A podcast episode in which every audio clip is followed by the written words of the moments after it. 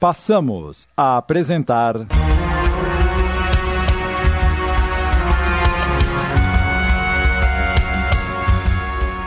O Bem e o Mal. Obra psicografada por Wanda Canuti, adaptação de Sidney Carbone.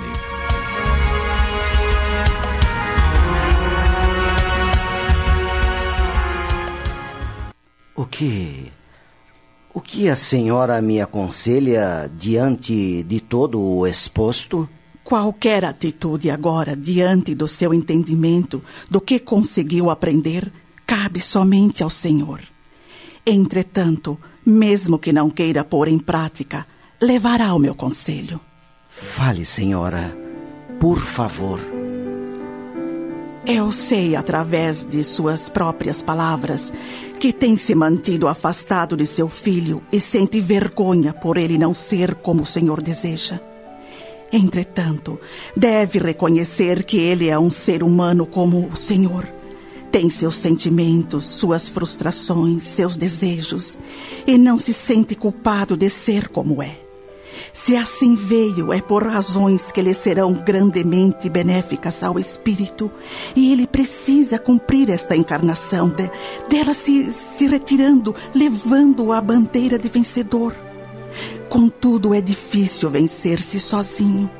A mãe ajuda-o, procura compreendê-lo e dar-lhe muito amor, mas o Senhor o ignora. Átila não está no seu lar por acaso, nem o Senhor é seu pai pelo mesmo motivo. Lembre-se disso a todo instante. Um plano deve ter sido organizado para ambos, e com certeza o Senhor e, e sua esposa dispuseram-se a recebê-lo, a orientá-lo, a ajudá-lo nessa encarnação, para que débitos fossem desfeitos, tanto dele quanto do Senhor. Se algum deve ter com sua esposa, ela o está desfazendo pelas atitudes em relação a ele e pelo sentimento de amor que lhe dedica. Agora, quanto ao Senhor, por tudo o que compreendi através de suas próprias palavras, não posso dizer o mesmo. Embora não me caiba julgar, mas apenas abrir-lhe os olhos.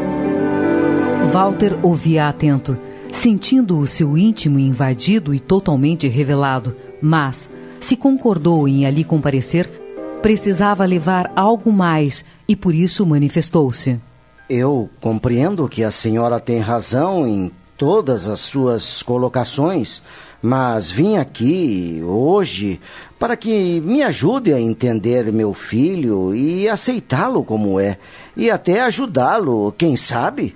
Diante de tudo que o Senhor tem feito, até para chegar a seu filho e ajudá-lo, precisa ir com cautela para conquistar sua confiança. Qualquer atitude sua agora tem que ser cuidadosa. Se o Senhor chamá-lo para conversar, mesmo que seja com a melhor das intenções, ele ficará assustado e poderá não entender. Além disso, há um outro ponto a ser considerado e de capital importância, que serve não só para esta situação, mas para outras que revelam o desejo de modificação. Se chamá-lo conforme já lhe falei, sem a convicção do que realmente deseja e de que irá manter essa sua atitude em relação a ele, poderá ter nova recaída e destratá-lo o que será desastroso, pois nunca mais conseguirá nada dele. Por isso, aconselho, vá com calma. Tente aproximar-se de seu filho aos poucos. Comece por se interessar pelo que ele se interessa.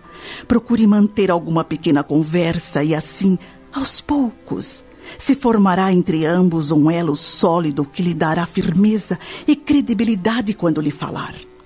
Pela primeira vez, Walter ouvia verdades a seu respeito sem se ofender, sem se revoltar e sem revidar. O amparo e a proteção do ambiente cuidava para que nada acontecesse, sobretudo para que o ensejo fosse bem aproveitado e ele obtivesse o que desejava. Quanto a mim, dona Olga, sem falarmos em meu filho, o que me aconselha? Em relação a que pede um aconselhamento?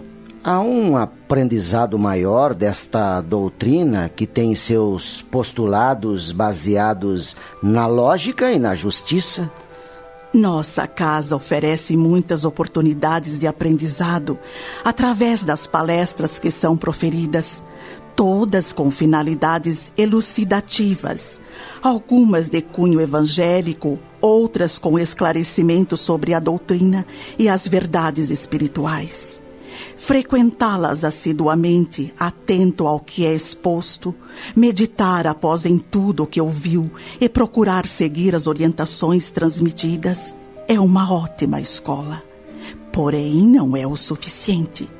Se o Senhor está mesmo disposto a aprender para se modificar, deve ter constantemente nas mãos, como seu mais sábio consultor, o Evangelho de Jesus à luz do Espiritismo. Ele será o seu instrutor, o guia, o conforto e o esclarecimento para suas necessidades. Walter não imaginava que ela estendesse tanto o que poderia fazer e acontecer, mas ficaria satisfeito em conseguir realizar a primeira parte de suas explicações e disse-lhe: Não almejo tanto, mas me esforçarei para cumprir o que me aconselhou de início. O futuro deixaremos ao futuro. Ainda não sei se terei a necessária persistência e a perseverança para cumprir mesmo a primeira parte. A vontade emana de cada um, da qual é dono e senhor. Eu entendo. Penso que podemos mandar entrar sua esposa agora. Eu irei chamá-la. Walter deixou a sala e, em pouco tempo, Celina entrava em sua companhia. Quero lhe dizer que nossa conversa pareceu-me bastante proveitosa e pedir-lhe que o auxilie neste início. Seu marido comprometeu-se a comparecer às explanações que se repetem todas as semanas neste dia de hoje. E eu aconselhei também a apoiar-se no Evangelho de Jesus. Nós o temos em casa. É bom que ele tenha o seu, como aconselhamos a todas as pessoas, para que possa dispor dele a hora que quiser ou necessitar. Nós providenciaremos. Agora podem ir com as bênçãos de Deus e a paz de Jesus. Mas façam com que elas permaneçam sempre em seus corações, aconteça o que acontecer. Quanto ao que conversamos, seu marido saberá se deve lhe contar ou não.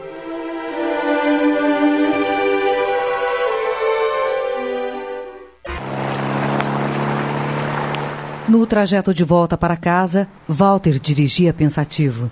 Celina fazia-lhe perguntas, não relativas ao assunto da conversa, pois não lhe competia indagá-lo nesse particular. Mas se ele havia se sentido bem diante de Dona Olga, se havia gostado de ali ter estado, contudo, ele mantinha-se calado, mas depois da insistência da esposa, manifestou-se. Hoje não quero falar sobre nada o que ocorreu lá dentro. Preciso pensar muito e, se tiver vontade e se sentir necessidade, você saberá. Por agora, não toque nesse assunto. Tudo bem, querido. Seja como você quiser. Quando chegaram em casa, Celina, passando pelo quarto dos filhos, verificou que ambos dormiam tranquilamente e a eles nada restava fazer senão procurar o repouso também. Walter, porém, não conseguiu dormir de pronto. A esposa percebeu que ele se aproveitava daquele momento de silêncio profundo, de recolhimento, para meditar. E ela, aparentando dormir, deixou-o quieto, mas também tinha suas preocupações, que afinal não deveriam existir. O que poderia ser feito como primeira medida de auxílio ao esposo com consequências para o filho já o fora, e o importante era apenas esperar o transcorrer da noite foi tranquilo. Celina dormiu e não percebeu mais nada em relação ao marido. Pela manhã, porém, ao despertar, se deparou com Walter recostado na cabeceira da cama, desperto, demonstrando ter dormido pouco. O que aconteceu?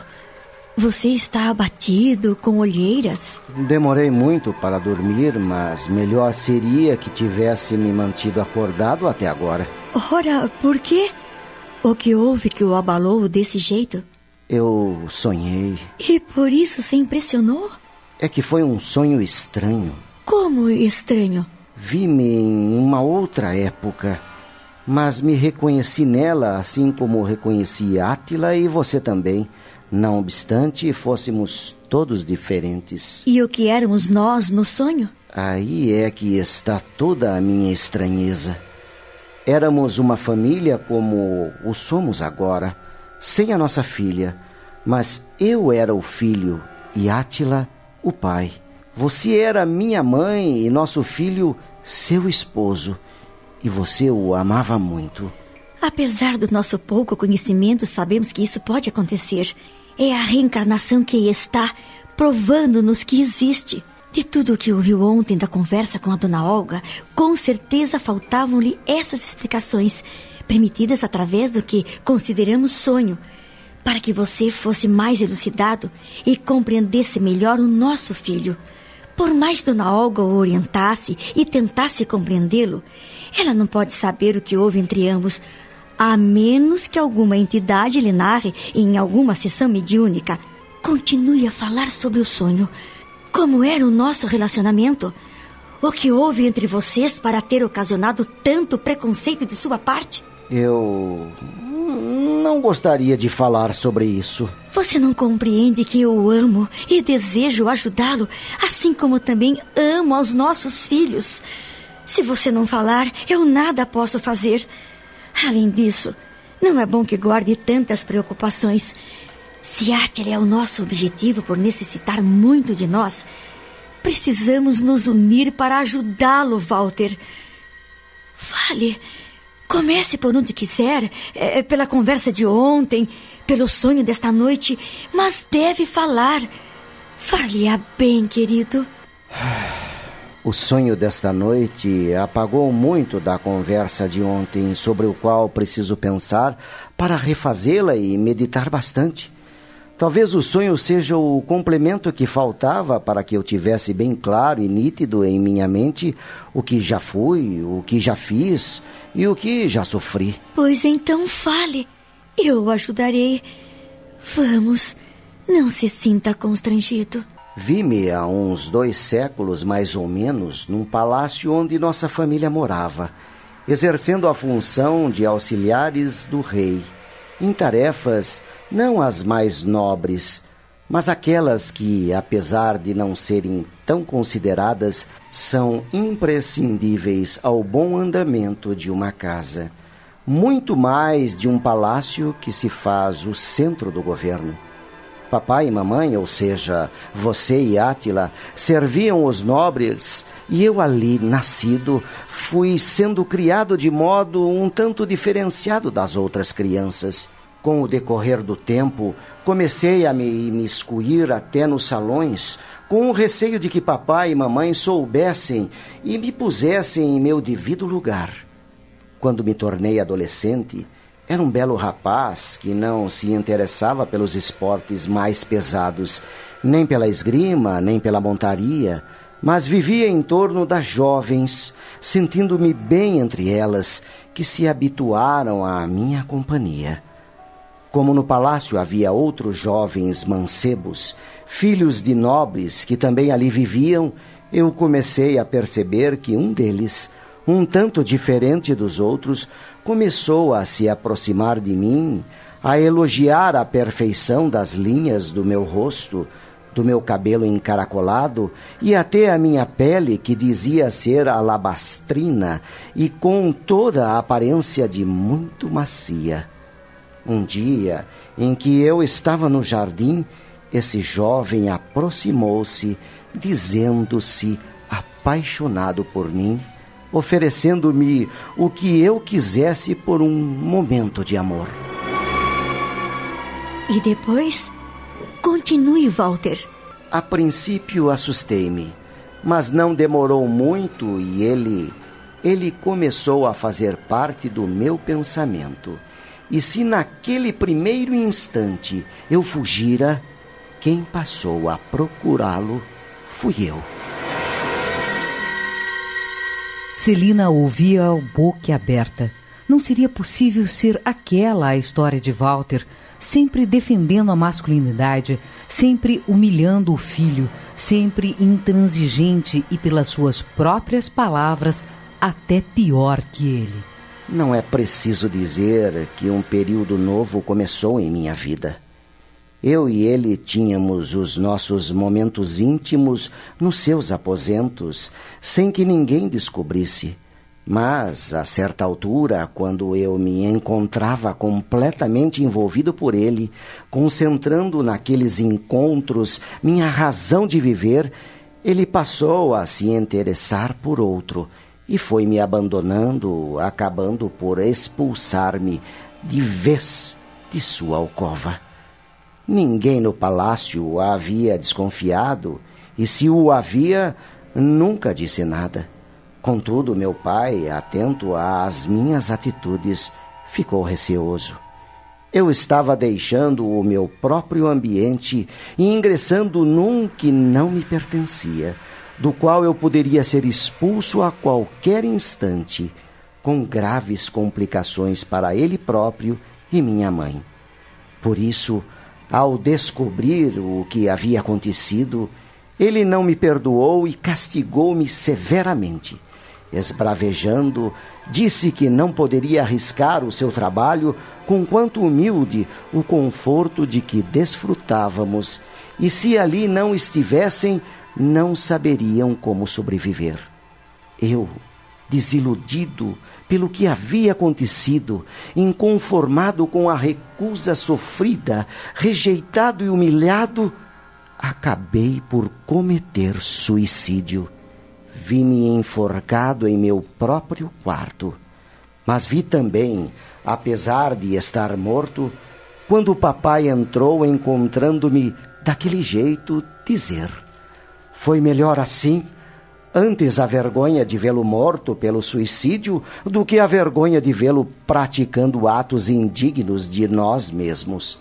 Você, minha mãe naquela época, amava-me mesmo como eu era e ficou inconformada. Eu era seu único filho. Ah, esse foi o meu sonho. Como é possível, Celina, eu ter sido um. Ora, querido, não podemos dar importância aos sonhos. Nem sempre eles são o resultado do que já fomos, mas de situações outras que ficam gravadas no nosso subconsciente, sem que delas saibamos e, à noite, em forma de sonho, vem à tona mas eu tenho certeza de que tudo isso aconteceu. Só não vejo ligação do que fui com o que sou hoje. Não vejo porque Átila, meu pai, tem hoje as mesmas características que eu tive naquela época. Se você tem tanta certeza assim de que éramos todos nós, por que não torna a procurar Dona Olga e lhe conta o sonho quem sabe ela o ajude a desvendá-lo e tenha alguma explicação. Era só o que me faltava.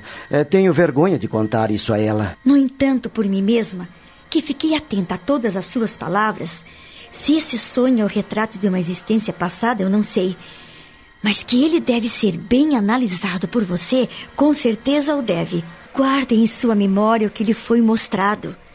Pode ser uma advertência às suas atitudes de agora, para que tenha no seu íntimo o que é ser como o nosso filho, independentemente de já o ter sido ou não. E lembre-se de que você foi muito além. Ah, eu não sei, eu não sei o que pensar. A conversa naquele ponto não poderia prosseguir. Celina tinha suas obrigações domésticas a cumprir. Os filhos iriam às aulas e o marido ao trabalho. Antes de deixar o quarto, porém. Você terá o dia de hoje para refletir e à noite, se o desejar, voltaremos a esse assunto. Quem sabe alguma ideia ou esclarecimento a mais chegue ao nosso entendimento. Não obstante, serão sempre conjunturas e nada mais, porque não temos certeza de nada. O que importa, sem que saibamos a fonte de tais informações, ou mesmo se elas procedem de existências anteriores ou não, é o exemplo que traz e é nele que devemos pensar, procurando retirar de cada ação mostrada o melhor para o presente. Walter nada respondeu, mas admirava-se da sensatez da esposa. Suas considerações eram sempre inteligentes, enxergando além do momento atual. Ela estava com a razão. Não era por nada que aquelas cenas lhe haviam sido mostradas. O dia passou, cumpriu a rotina de suas horas e novamente a família se viu reunida. Átila, como sempre, após o jantar, se não saía para atender aos compromissos que se impusera na casa espírita, recolhia-se em seu quarto, onde, na solidão de si mesmo, esmerava-se nas suas tarefas escolares, sempre em dia e até preparando o assunto seguinte para compreender melhor as explicações dos professores. Aquela noite, contudo, quando ele se levantou da mesa com a intenção de solidificar ainda mais o seu hábito pela repetição do seu comportamento, teve uma surpresa. O pai, com entonação de voz diferente da que lhe era costumeira quando se dirigia a ele, perguntou-lhe: O que vai fazer, filho? Átila ainda olhou para verificar se era com ele mesmo que o pai falava e, para confirmar o inacreditável, indagou: O senhor falou comigo? Sim, filho. Perguntei o que vai fazer. Por quê? O senhor tem alguma ordem a me transmitir? Não, Pretendo que permaneça conosco para podermos conversar. O que eu fiz que lhe desagradou? Eu não me lembro de nada. Você realmente nada fez, mas é bom conversarmos. Desejo saber dos seus planos, como vão seus estudos. Átila estava estupefato, não tanto pelas palavras do pai, mas pela sua inflexão na voz, totalmente desconhecida para ele e indagou para si mesmo, olhando para a mãe, como que a pedir explicação. O que ele estará pretendendo? Que novo golpe ele me prepara? Walter, compreendendo as suas desconfianças, disse cordialmente: Vamos para a sala. Sua mãe virá depois. Sua irmã também nos acompanha. Sem ter como recusar, o rapaz acompanhou o pai, que já havia se levantado, e seguiu-o, sentando-se em uma poltrona de frente dele. O seu desconforto era tanto que ele não sabia como se portar e pensava: Olhar para ele é constrangedor. É muito pior do que estar diante de um estranho do qual não conheço as atitudes. Mas as dele conheço-as bem e não gosto de nenhuma delas. Walter, notando o desconforto do filho, começou a falar. Sinto que você não está se sentindo bem na minha presença, o que é perfeitamente compreensível. Tenho sido muito intransigente com você e há poucos dias, diante do seu amigo, eu me excedi e gostaria de me desculpar. O pai, o mesmo que ele conhecera humilhando-o sempre e mostrando revolta por ele não ser como desejava que fosse, pedindo-lhe desculpas. O que virá depois disso? O que ele estará me preparando?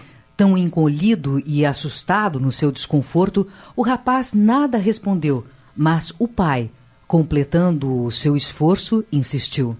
Você desculpa a minha atitude, filho? Eu nem me lembrava mais disso. Ah, se suas palavras são verdadeiras, fico feliz, pois demonstram que já estou desculpado. Só esquecemos aquilo ao qual não damos importância, e se sua resposta demonstra que não deu maior importância ao fato, fico mais feliz ainda. Átila, no entanto, não teve coragem de lhe dizer como se desculpar perante o amigo que deveria estar perdido para sempre. Pois Gilberto, desde que deixara aquela casa, não mais se comunicara com ele. Desconfortado, não via a hora de se levantar e correr para o seu quarto, mas, quando teve a intenção de perguntar ao pai se podia se retirar, a mãe chegou, demonstrando grande alegria. Fico feliz, filho, ao ver que esta noite ficará conosco e poderemos conversar. Bem, já estava pretendendo recolher-me, mamãe. Amanhã tem uma prova e preciso rever o assunto. Mas, querido. Pode ir, filho. Amanhã quero que me conte o resultado dessa prova. Sim, sim, senhor. Boa, boa noite para todos. Boa noite. Boa noite. Mais tarde irei a seu quarto lhe desejar bom sono, querido. Sim, senhora. Ah. Você está bem, Walter? Sim, Celina. Foi um bom começo. Mas, como aconselhou Dona Olga, devo ser cauteloso para não assustá-lo e fazê-lo adquirir confiança em mim. O que importa é que o primeiro passo já foi dado. Francamente, estou abismado. Ele nunca me tratou assim. Estava calmo e até. até dócil. Em seu quarto, Átila não tomou nenhum livro, como havia dito. Seu pensamento dançava em torno do pai e de si mesmo, como se quisesse exercer um fascínio entre ambos, sem se desviar um só instante. O que presenciei, o que ocorreu, é algo totalmente inesperado, inusitado e incompreensível.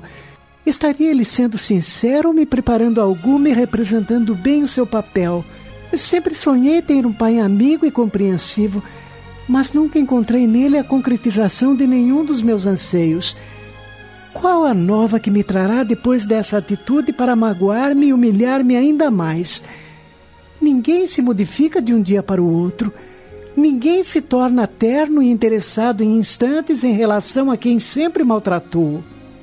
A mãe prometera passar pelo seu quarto e ele a esperava ansioso. Quem sabe ela não terá a explicação que desejo. Ele tentou tomar um de seus livros, ler algumas páginas, rever o assunto da prova do dia seguinte, mas era impossível. Não conseguia concentrar-se.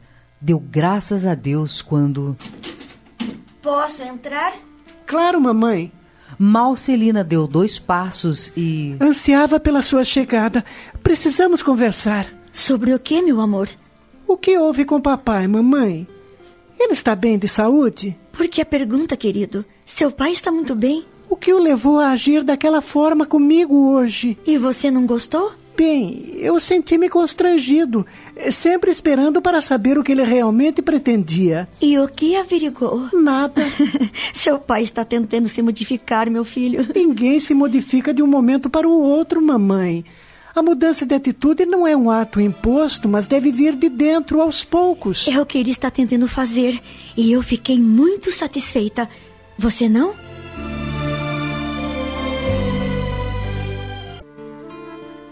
Mas e amanhã? Como será, mamãe? Ele irá se esforçar para compreendê-lo e tratá-lo como você merece, como um bom filho que é. Papai nunca enxergou nenhuma qualidade em mim apenas os defeitos dos quais não tenho culpa. Ao ouvir essa afirmativa, Celina surpreendeu-se. Em nenhum momento, nunca, Átila havia feito nenhuma referência ao seu modo de ser. Aquela era a primeira vez e ela ficou sem saber o que dizer. Ignorar o que ouviu ou aproveitar para transmitir-lhe algumas palavras de amor e compreensão. Depois de pensar um pouco, se decidiu. Filho, Sabemos que nem sempre somos como desejamos, nem temos tudo o que necessitamos. Mas o importante é sabermos nos adaptar diante do que possuímos para vivermos bem, sem sofrimento. O que importa não é o que somos, mas o que fazemos da nossa vida. Das oportunidades que Deus nos concede, sejamos nós como formos. Eu entendo o que a senhora está dizendo. Tenho tentado fazer o melhor Dedico-me aos estudos que amo e à casa espírita que tem me trazido um conforto muito grande pelas orientações que recebo. E agora, se papai também está tentando me compreender e não mais me humilhar como o fazia, eu me sinto feliz. De nada mais preciso. Oh, querido, me dá um abraço. ah, eu amo muito, muito mesmo, sabe? Eu também, mamãe. Eu também a amo muito. Celina sentiu que aquela primeira abertura teria novos ensejos e eles ainda conversariam muito. Tranquilize-se em relação ao seu pai. Ele está se esforçando para compreendê-lo e vai conseguir. É só uma questão de tempo. Sim, senhora. Agora descanse, querido. Hum, e tenha uma boa noite. Hum. Obrigado, mamãe. Celina foi para o seu quarto e Walter já se encontrava dormindo. Ela olhou-o por instantes com ternura e, antes de deitar-se, agradeceu a Deus por tudo o que havia acontecido. É apenas o começo, mas sei que as coisas irão se ajeitar com o tempo. Obrigada por estar olhando por nossa família, meu Deus.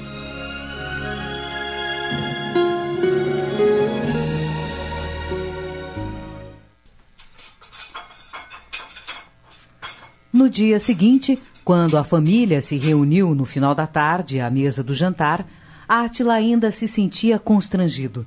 Olhava para o pai sem que ele percebesse, e se o olhar de ambos se encontrava, Átila baixava a cabeça envergonhado. Foi Walter que, afinal, quebrou o constrangimento dirigindo-se ao filho. Lembro-me, Átila, de que você falou ontem a respeito de uma prova que faria hoje. É como foi? Foi. Eh, foi tudo bem. Só isso? Nenhum outro comentário? O que o senhor deseja saber? Mais detalhes da prova, ora. Mas que você falasse por si mesmo, sem que eu tivesse de perguntar. Fale de seus companheiros de classe, da sua posição no aproveitamento em relação a eles, das suas expectativas quanto aos estudos, da carreira que pretende seguir. Átila estava espantado.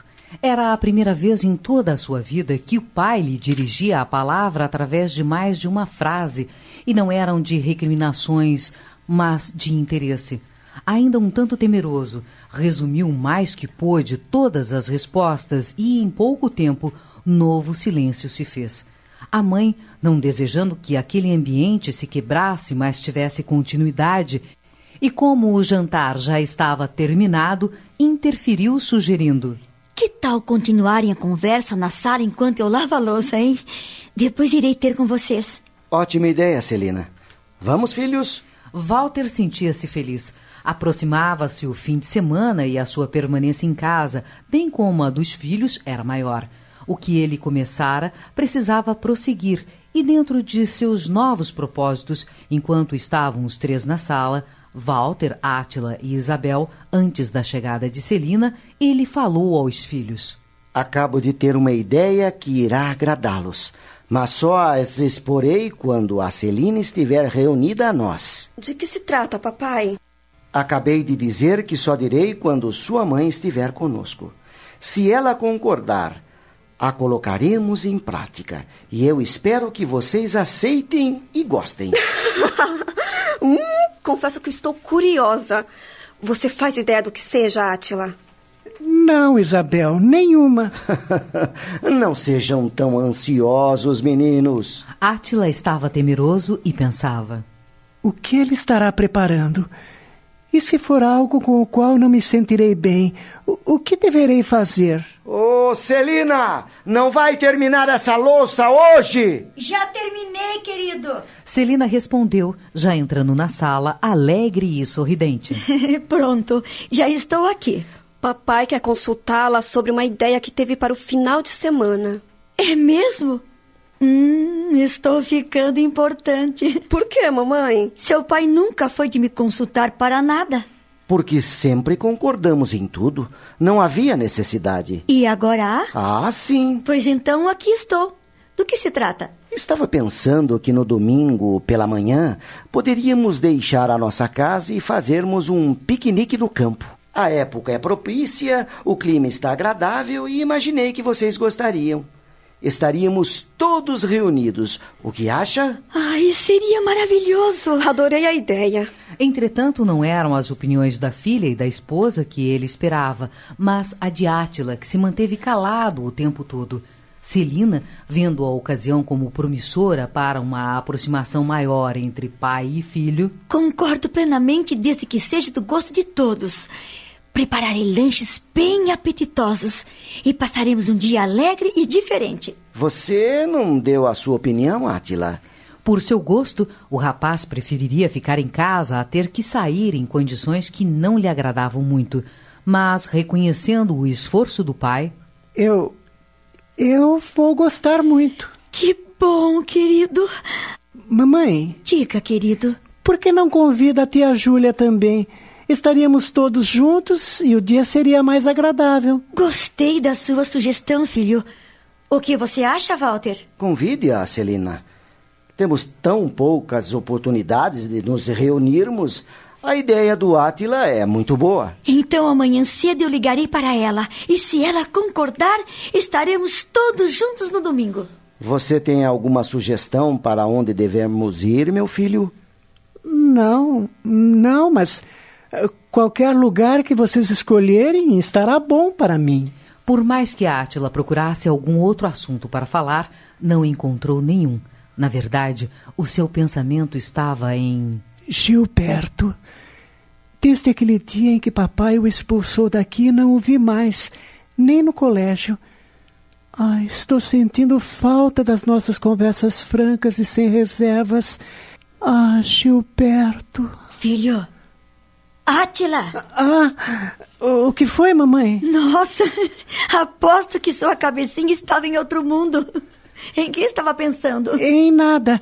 A senhora deseja alguma coisa? Só queríamos estender esta conversa que está tão agradável. O que acha de falarmos sobre. Desculpe, mas eu lembrei-me que deixei uma tarefa do colégio para terminar em casa. Se não se incomoda, vou fazer isso agora. Tudo bem, querido. Amanhã conversaremos mais sobre o piquenique. Boa noite. Boa noite. Boa noite. Eu também tenho tarefas escolares para fazer. Posso retirar-me? Vá, minha filha. Boa noite, mamãe. Boa noite, papai. Boa noite. Boa noite. Ah, não está sendo fácil, Celina. O Átila não confia em mim. Calma, querido, calma. Não vá com tanta sede ao pote. Você acha que nesse piquenique. As coisas vão se ajeitar e, se não for dessa vez, será em outra. Confie em Deus.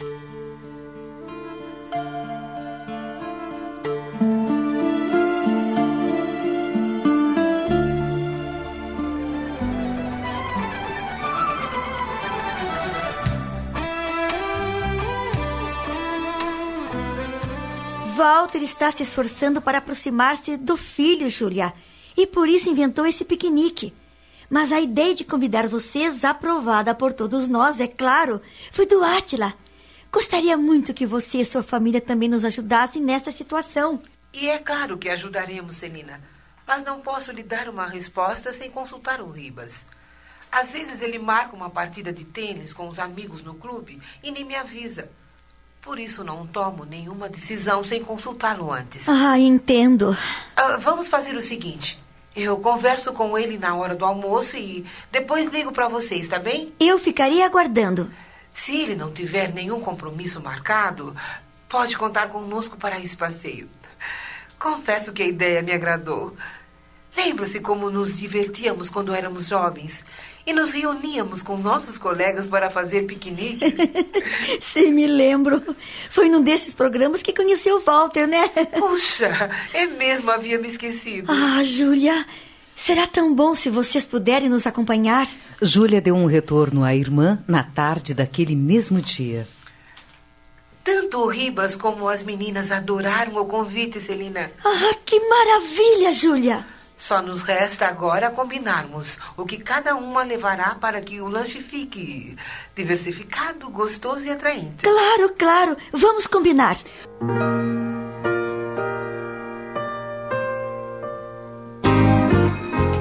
A alegria reinava na casa de Celina na véspera do passeio, menos no coração de Átila.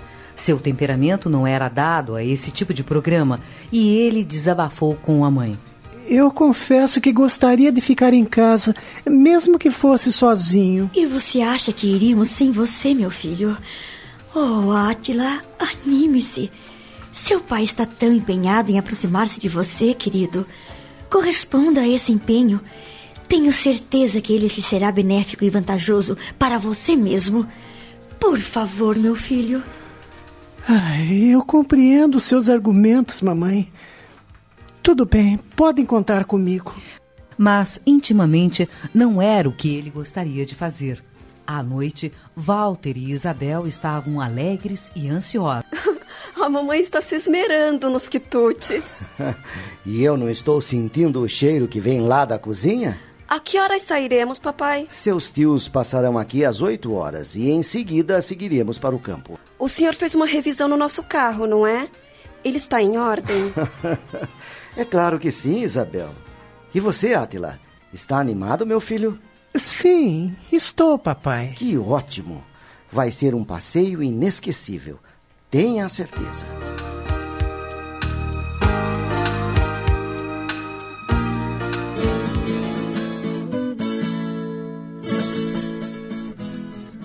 O domingo amanheceu radiante.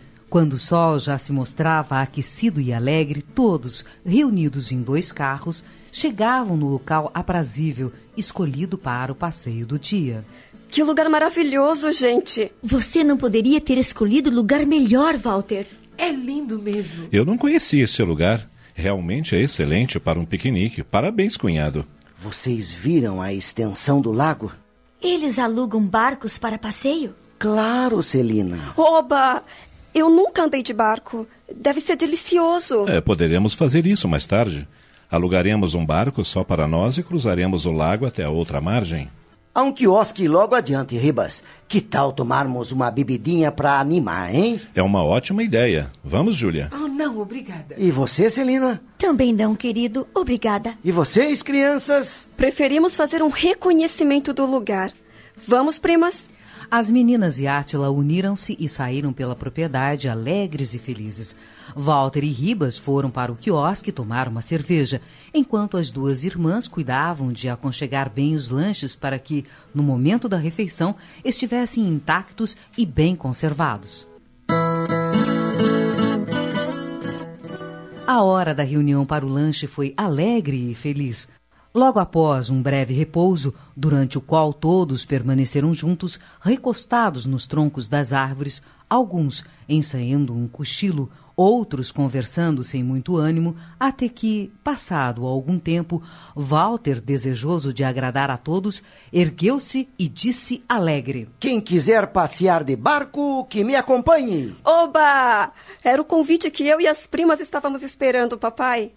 Você vem, Atila? Walter olhou para o filho, esperando sua manifestação, mas ele. Não, não, Isabel. Eu prefiro ficar aqui. Por que não vem, filho? Você nunca passeou de barco. Tenho certeza que irá gostar muito. Venha conosco. Se o senhor me dispensar, ficarei grato. Não confia nos barqueiros? Não, não é questão de confiança, mas essas águas me assustam. que bobagem, meu filho. Eu acho que você. Se Átila não quer ir, respeite sua vontade, Walter. É, papai, eu não quero ir. Não era o que Walter desejava ouvir, mas. Vamos de uma vez, papai. Não vê como as primas e eu estamos ansiosas. Está bem, filha. É, você vem, né, Ribas? É claro que sim. E vocês duas? Eu não, Deus me livre. Morro de medo de água. Eu ficarei fazendo companhia a Júlia e a Átila. Sendo assim. E eles se afastaram, animados. O barco que tomaram em vista do número de pessoas era grande. À medida que se afastava, Átila foi sentindo uma sensação estranha que o amedrontou. Não sabia explicar o que era, mas sentia-se desconfortável e temeroso. Recusara-se a ir justamente para não ter tais sensações, e mesmo em terra, elas insistiam em atemorizá-lo. Quando o barco já estava longe, ele levantou-se, tentando observá-lo melhor, e falou à mãe que estava ao seu lado. Estou preocupado, mamãe. Por que, meu filho? Não sei mas tenho a impressão de que algo muito desagradável irá ocorrer nesse passeio. Foi por isso que você não quis ir? Não foi por mim mesmo, mas depois que eles partiram, sinto meu peito apertado com sensações que me atemorizam. Esteja tranquilo, filho. Os barqueiros são profissionais e estão habituados a realizarem esses passeios. Nada irá acontecer. Queira Deus que a senhora esteja certa, mas só irei me tranquilizar quando eles retornarem. O passeio era longo e demorado, e ao retorno já seria hora de irem embora. O local era belo e, atravessando o imenso lago, tinham uma ideia de sua extensão. Do meio dele era possível uma visão total de todo o seu contorno, embora, em alguns pontos, as árvores que o circundavam parecessem bem pequenas e levemente esfumaçadas pela distância. Alguns outros barcos também circulavam pelo lago, e quando um passava pelo outro, era uma alegria. Mesmo desconhecidos cumprimentavam-se, abanavam as mãos e ficavam observando até que se afastasse e outro se aproximasse. O tempo ia transcorrendo, o barco se afastando, refletindo nas águas profundas a sua sombra inquieta, assim como o rosto de um ou de outro passageiro que se curvava para vê-lo refletido, tomando formas diferentes e bizarras, conforme o movimento das águas. Olha, tio, a sua imagem refletida nas águas. Como o senhor é feio. e você não é nenhuma bonequinha. Olha aí, está toda torta. O senhor também, papai. Veja só. Foi uma pena que sua mãe e o Átila não terem vindo. Eles iriam se divertir muito. A alegria tomava conta dos que passeavam. Os barqueiros, habituados àquele trabalho, realizavam-no despreocupadamente e o passeio continuava, cada vez mais levando a Átila muita inquietação. Relaxe, Átila. Está tudo bem. Não consigo, tia. Eu não consigo. Eu sinto que alguma coisa ruim está para acontecer. Oh, desse jeito você me assusta. A mim também, filho. Não fique pensando bobagens. Daqui a pouco o barco volta e você verá que se preocupou à toa. Tomara que isso seja verdade. Em dado momento, quando um número maior de barcos vinha em sentido contrário, eis que, sem saber a causa, um deles, batendo fortemente no que levava Walter, sua filha e seus parentes, fez acontecer o inesperado. Momentos antes, pela despreocupação, Walter curvara-se bastante para ver o seu rosto refletindo nas águas e, pelo choque, foi atirado fora, tendo seu corpo imerso rapidamente nas águas profundas, sem nenhuma reação nem possibilidade de defesa. Meu Deus! Papai! Não houve tempo sequer de lutar para se manter na superfície, Tão inesperado fora o choque e tão despreocupado e solto se encontrava. O terror apoderou-se de todos, o próprio barqueiro recomendando calma e que se mantivessem imóveis para não porem em perigo a estabilidade do barco sobre as águas, atirou-se nelas à procura do recém-caído, mas, por mais que procurasse, Nada encontrou. Eu, eu vou procurá-lo. Ribas também atirou-se nas águas, mas não conseguiu encontrar o cunhado. O pânico tomou conta de todos, sobretudo de Isabel. Papai! Papai! Os passageiros do barco que batera, também apavorados, voltaram-se contra o barqueiro.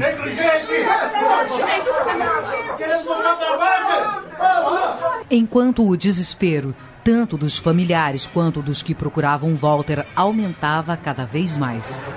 Átila, pela distância, nada mais divisava, mas sua inquietude foi maior. Abraçando-se à mãe, exclamou: Aconteceu alguma coisa com o papai, mamãe. O meu receio já se concretizou. Do que você está falando, Átila? Eu sinto o que temia. Aconteceu. Mas aconteceu o quê? Eu não sei exatamente, tia, mas papai está em grande perigo e talvez não volte mais. Pelo amor de Deus, Átila, eu proíbo de dizer isso. Mas é verdade, mamãe. A sua preocupação o faz imaginar coisas. Não é imaginação. Algo muito terrível aconteceu com o papai. Eu já lhe proibi de dizer isso.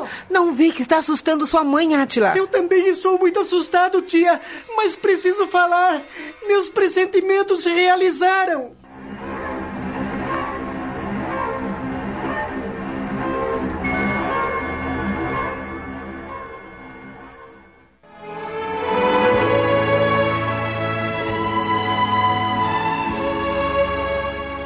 Nos parece importante salientar neste relato são dois pontos básicos nos conceitos doutrinários do Espiritismo.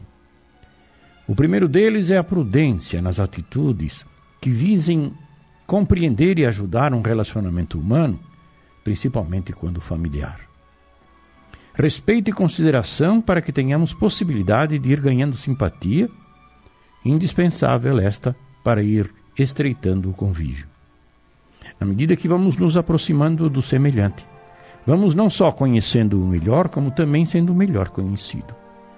E esse aspecto psicológico é básico para ganharmos a confiança e podermos saber mais e melhor as características de quem está em foco.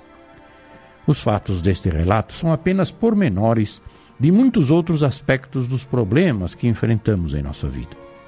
Meditemos sobre os exemplos que nos estão sendo apresentados e procuremos nos conscientizar das verdades que também enfrentamos. Somente a calma e a paciência, somadas à boa vontade construtiva, podem nos garantir crescimento espiritual, evolução indispensável. Passamos a apresentar.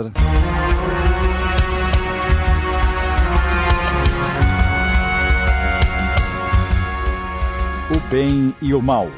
Obra psicografada por Wanda Canuti, adaptação de Sidney Carbone.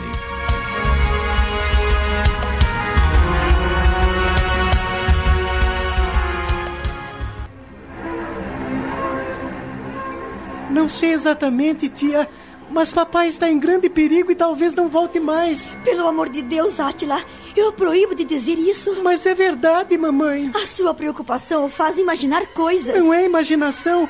Algo muito terrível aconteceu com o papai. Eu já lhe proibi de dizer isso. Não vê que está assustando a sua mãe, Átila? Eu também estou muito assustado, tia, mas preciso falar.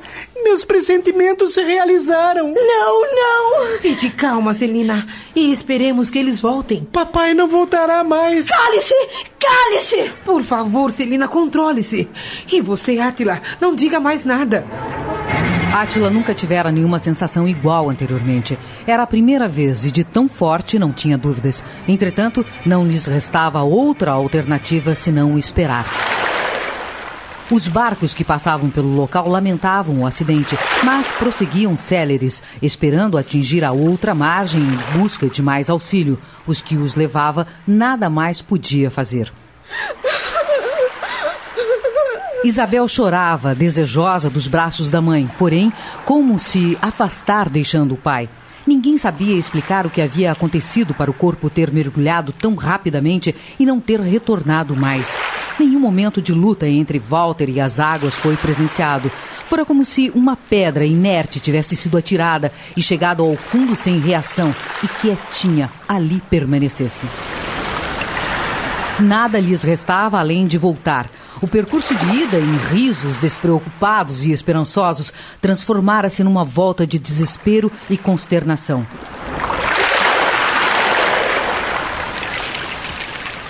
Afinal, o barco foi se aproximando do ponto de partida e, ao divisarem melhor, Átila, a mãe e a tia perceberam que algum incidente deveria ter acontecido. Isabel chorava e chamava pela mãe. Mamãe! Mamãe! Ao ouvi-la, perceberam-na dizer: O papai não voltou, mamãe. Ele caiu nas águas. Não foi encontrado mais. O desespero que o estomou foi grande. Celina agarrou-se ao filho em lágrimas e soluços comoventes. O que aconteceu com o Walter? Júlia estava atônita. Oh, santo Deus! Quando o barco encostou, os três correram ao encontro de Isabel, que saltou em terra, mesmo antes do barqueiro completar a operação, demonstrando grande desespero. Mamãe! Mamãe! Onde está o seu pai? Fala, Isabel! Onde está o seu pai? Átila, que até então permanecera calado, sufocando as lágrimas, indagou da irmã. O que aconteceu com o papai, Isabel? O barqueiro, inibido e sem ação, deu algumas explicações, mas nenhuma justificava o acontecido. Foi tudo tão inesperado. Tanto o barqueiro como eu nos atiramos às águas para encontrar o corpo de Walter, mas foi em vão. Eu não acredito que estou ouvindo. Não pode ser verdade! Walter não está no fundo desse lago! Ele deve estar em algum outro lugar! Eu quero meu marido de volta! Oh, calma, minha irmã, calma! É melhor voltarmos para casa, Celina. Como voltar para casa sem o meu marido? Não, não! Eu não vou embora sem o Walter! Não adianta nada ficarmos aqui agora. Já está anoitecendo. Todas as providências estão sendo tomadas e assim que encontrarem o corpo nos avisarão. Não, eu não quero sair daqui. Walter não pode ter morrido. Ele está em algum outro lugar e daqui a pouco vai aparecer, eu tenho certeza. Oh, Celina, por favor, minha irmã. É melhor fazer o que o Ribas disse. Não podemos ficar aqui. Vamos fazer o seguinte: eu irei dirigir o nosso carro com as meninas e o Ribas dirigirá o seu. É, compreenda, Celina, será melhor.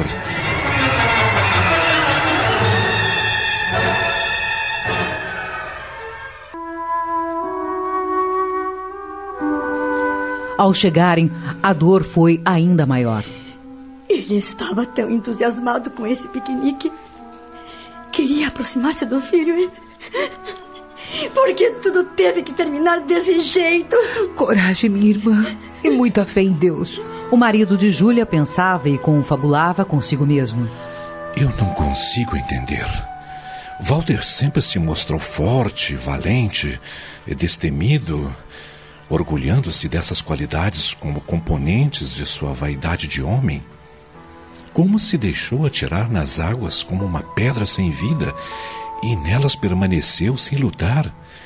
Não era próprio do seu feitio. Talvez o que imaginamos ter sido o desejo de mirar sua imagem nas águas eh, pode ter tido outra razão. Ele deve ter se sentido mal e tomou aquela posição para não chamar a atenção de ninguém. É por isso caiu sem reação. Ele fez questão de expor esses pensamentos à cunhada e sobrinhos para que compreendessem melhor o acidente e pudessem até se conformar com mais facilidade. Por que ele faria isso, Ribas? Por que não dizer que não estava bem se realmente não o estava? E por que não pediu ao barqueiro para voltar? Não sabemos, mas temos que entender.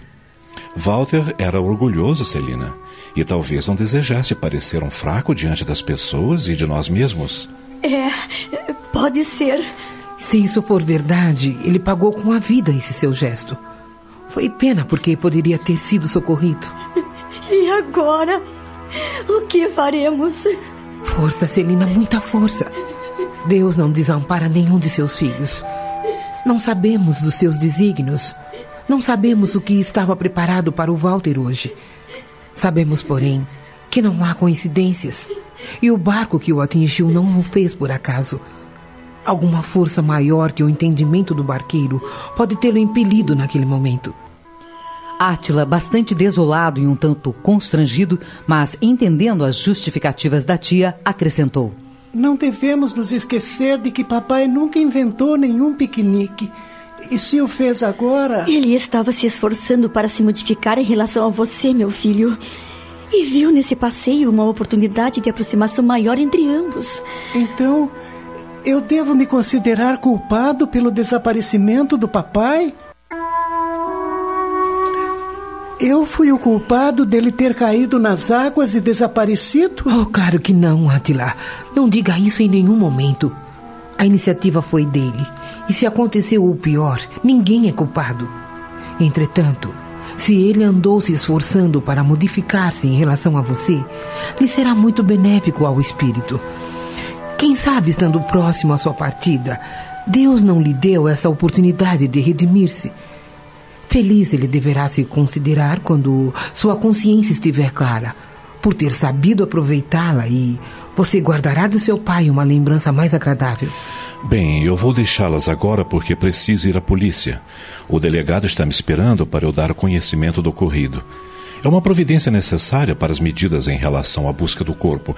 Eu a manterei informada, Celina. Por favor, Ribas, e obrigada. É melhor você e as meninas irem para casa, Júlia. Eu vou ficar mais um pouco com a Celina e iremos em seguida.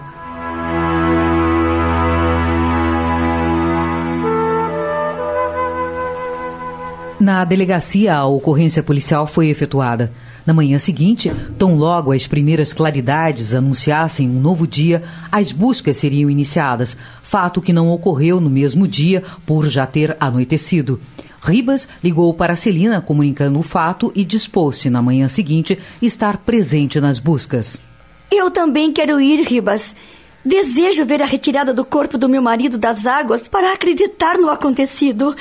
Uma vez que até agora isso está me parecendo um pesadelo. Está bem, Celina. Passarei por aí às sete horas, mais ou menos. Eu estarei lhe esperando. Naquela noite ninguém dormiu na casa de Celina. As horas arrastaram-se lentamente pelas angústias que os envolvia, mas depois de um tempo que lhes pareceu infinito, eis que o sol se fez anunciar no horizonte, mostrando as primeiras claridades tão ansiadas, desfazendo um pouco os receios e trazendo-lhes alguma esperança. Entretanto, Celina pensava: Esperança de quê? De o encontrarem com vida? É impossível. Segundo as conclusões de Ribas, Walter, ao cair, já deveria estar mal e nenhuma chance teria.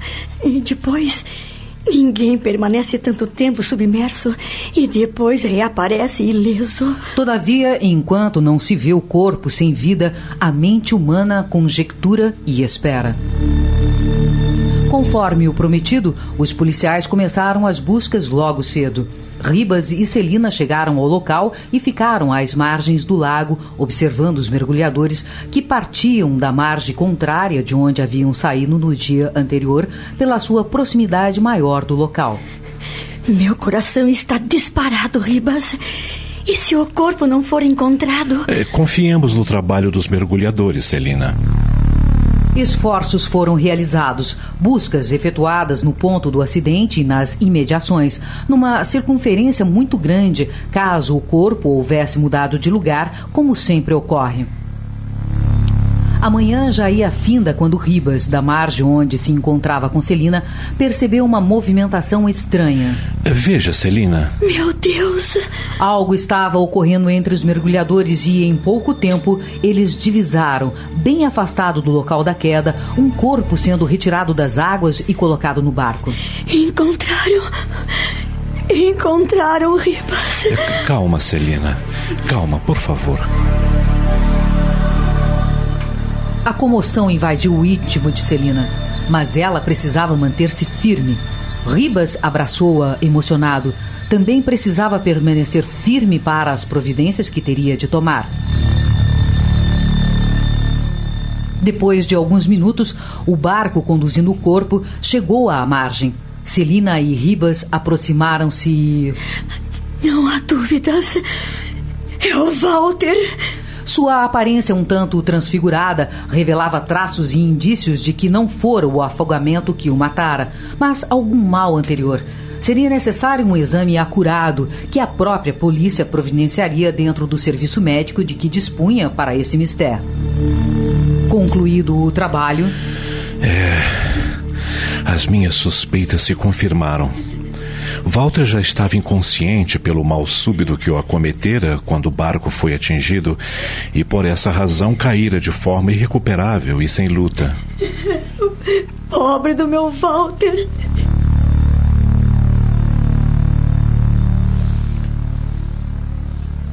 Liberado, o corpo foi levado para casa, de onde os funerais sairiam e no final da tarde, sem mais espera, foi sepultado.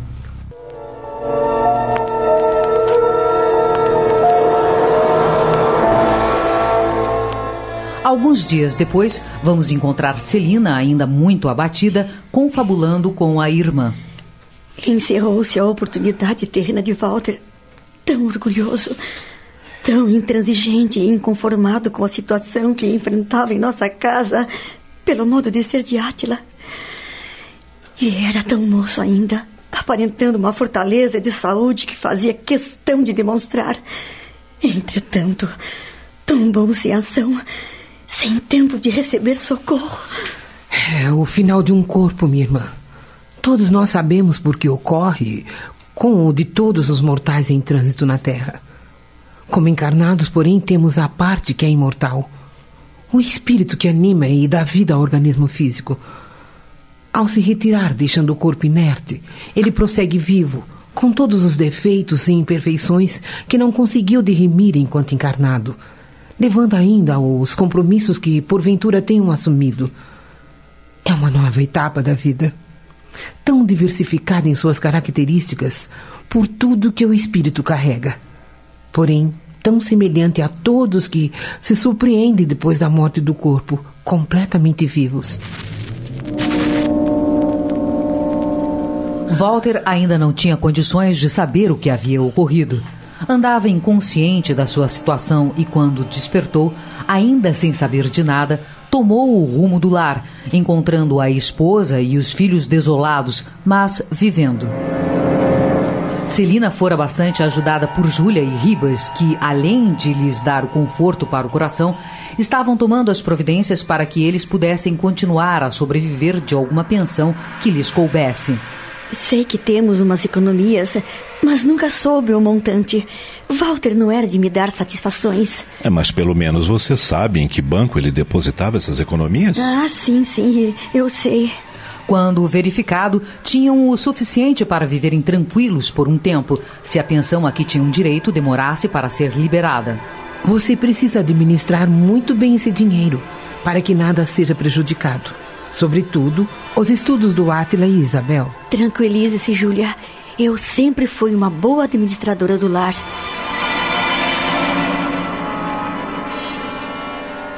Se levarmos nossa atenção à vida de Celina e seus filhos, sob o ponto de vista material, nada lhes faltava. Estavam vivendo bem.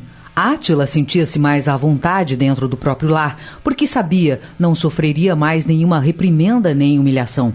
É certo que o pai vinha se esforçando para modificar-se e ele, grato, mantinha do pai essas lembranças últimas que apagavam um pouco o sofrimento anterior. Mas o período de humilhações e desprezo fora tão longo e tão intenso que era sempre esse que se sobrepunha ao outro de alguma paz, porém tão curto. Não houve tempo de papai redimir-se completamente, mas as suas intenções valeram a pena. Isabel e a mãe sofriam mais a ausência de Walter. Sempre fui uma mulher submissa e, desde a partida do seu pai, Tive que tomar o governo, não só da casa, mas o da família também. Desculpe-me, filha, se não estou correspondendo. A senhora está se saindo muito bem. Não tem que pedir desculpa de nada. Não, Isabel. Tenho falhado em muita coisa. Tenho consciência disso. A semana passada, por exemplo, venceu a prestação da geladeira e eu. e eu nem me lembrei. Que bobagem, mamãe. Walter nunca atrasou uma prestação. Tinha horror disso. Estava sempre atento às contas para não ter que pagar juros. Eu sinto tantas saudades do seu pai, minha filha. Os três iam vivendo, cada um guardando a sua saudade de um jeito, e aos poucos iam se acomodando interiormente. Certo dia. Átila? Sim, mamãe. Vou passar a acompanhá-lo à casa espírita e assistir às reuniões. O que você acha? Acho uma ótima ideia. Preciso receber algum conforto. Ela falava em conforto, justamente no lugar onde a morte, como entende a maioria dos encarnados, tem outro conceito. Não é o fim, mas um momento de transição. Não é a separação definitiva entre os entes que se amam, mas apenas um afastamento temporário, onde a esperança de um reencontro traz o alento e a paz ao coração sofrido. Júlia animou-se com a disposição da irmã. Tudo que você não entender, pergunte-me, querida. E se puder, eu a esclarecerei. Obrigada, Júlia. Alegro-me com essa sua decisão, pois assim o contato entre nós será mais constante. Nem precisaremos uma frequentar a casa da outra, pois nos encontraremos no centro e teremos a oportunidade de botar a conversa em dia. Vou lhe ser franca, Júlia. Ah, diga. Frequentando o centro, espero um dia, quando for possível e permitido, ter notícias do Walter, saber de sua condição espiritual, como a está aceitando e se acomodando dentro dela, pois ele sempre foi um cético. Entretanto, querida, isso pode demorar um tempo. Eu sei. Alguns meses se passaram do infausto acidente e nada ainda havia chegado. Átila, desde aqueles pressentimentos ruins por ocasião da morte do pai, nunca mais tivera nenhuma manifestação a respeito, mas era sabido que trazia em seu espírito uma sensibilidade maior que um dia poderia aflorar completamente, possibilitando-lhe o contato mais estreito com os espíritos através do fenômeno da mediunidade. Dissemos no capítulo anterior que Walter, ao despertar, ainda sem saber da sua condição de espírito liberto, voltara para casa e lá permanecia. Sua mente, um tanto confusa, não atinava ainda com a sua nova realidade, mas ele andava de cá para lá, como se no corpo ainda estivesse, dirigindo-se ora a um, ora a outro, sem que ninguém lhe desse atenção, deixando-o irritado. Mas o que está acontecendo? Não sou mais o chefe desta casa? Porque ninguém me ouve? Me viram as costas? Celina, eu lhe fiz uma pergunta e você não respondeu. Atila Isabel, o que deu na mãe de vocês?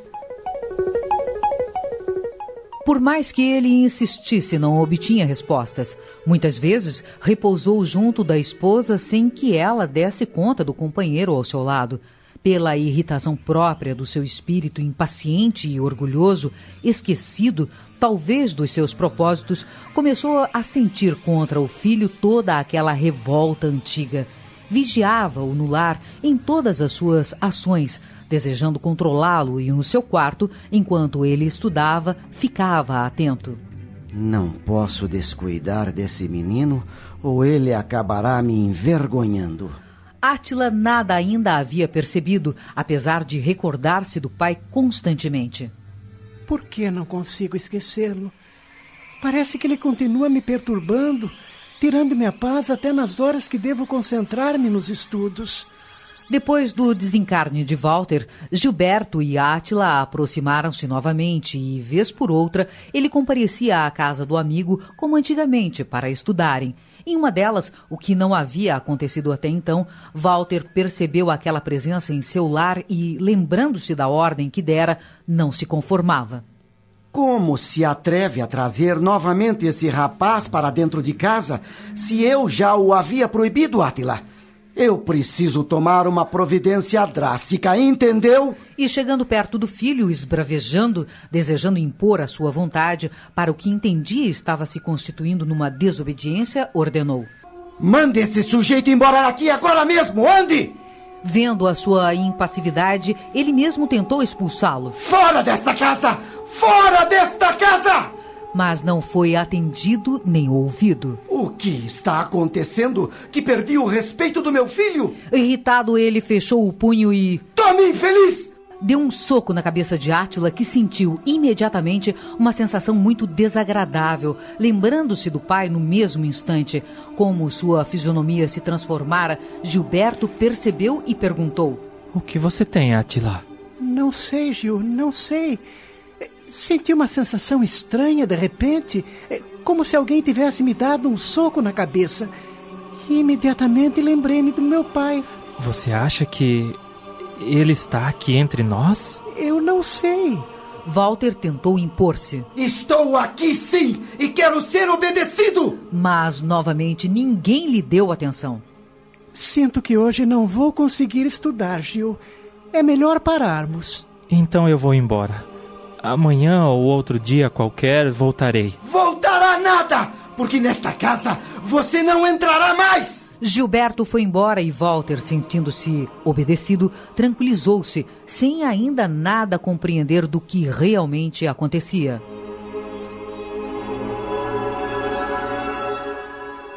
Tão logo Gilberto retirou-se, Átila procurou a mãe para contar-lhe o sucedido. Era uma situação inusitada e mais inusitado ainda era ele ter, de forma imposta em sua mente, a lembrança do pai em todos os minutos do dia, sobretudo quando permanecia no lar. Era compreensível que se lembrasse dele, porém, da forma como acontecia, era-lhe estranho. Pois comigo acontece a mesma coisa, filho. Eu também mantenho seu pai no pensamento o tempo todo. Mas não acho nada estranho nisso. Pelo contrário, a saudade que sinto dele parece diminuir. Mãe, acaba de me passar uma coisa pela mente. O quê? Eu tenho absoluta certeza de que papai continua nesta casa. Aqui, filho? Sim. Pelo que temos aprendido, isso ocorre. Papai era pegado ao lar e aos familiares, dispondo da vontade de todos nós. Não poderia ser diferente. Ele não nos abandonaria se não tem consciência da sua nova condição e ainda quer impor a sua vontade. Por isso eu tive aquela sensação estranha junto de Gilberto. Lembre-se de que ele o expulsou desta casa e não se conformaria em vê-lo aqui novamente. É, tem sentido. É, pode ser, filho. É lamentável que assim ocorra se suas conclusões estiverem corretas. De que outra forma explicaria o que estamos sentindo? Isabel não deve ter percebido nada. Com ela é diferente, mamãe. Isabel gostava do papai e sempre ele foi obediente. Ele nada tem contra ela. Precisamos conversar com a sua tia Júlia. Hoje à noite a encontraremos na casa espírita e exporemos o que estamos imaginando. E se realmente for verdade, o que faremos? Nada, a não ser orar por ele ainda mais do que temos feito, ajudando-o a compreender sua situação. Contudo, tia Júlia pode pedir auxílio nas reuniões mediúnicas das quais participa e ele poderá ser levado. Você sabe que seu pai não era de aceitar imposições, mas fazê-las. Eles têm métodos para ajudá-lo a compreender a necessidade de se afastar deste lar através dos doutrinadores. E muito maiores condições têm os espíritos bons e abnegados que coordenam e auxiliam esse tipo de trabalho. Precisamos confiar, mamãe. Estou admirada, filho, do seu entendimento. Eu tenho estudado e aprendido, além de ter ouvido muitas explicações e esclarecimentos através dos expositores. Aquele fenômeno que você viveu no dia da morte do seu pai não se repetiu mais? O da premonição? É sim.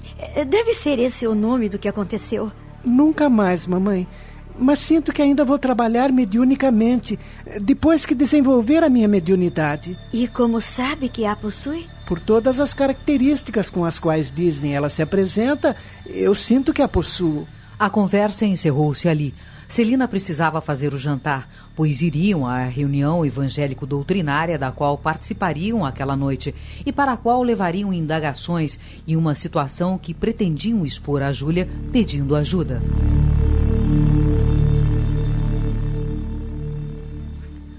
À noite, na casa espírita, Átila e a mãe tiveram o ensejo de conversar com Júlia e o rapaz expôs com detalhes o que havia sentido, imaginando que o pai estivesse ainda entre eles. Não estranho que isso seja possível.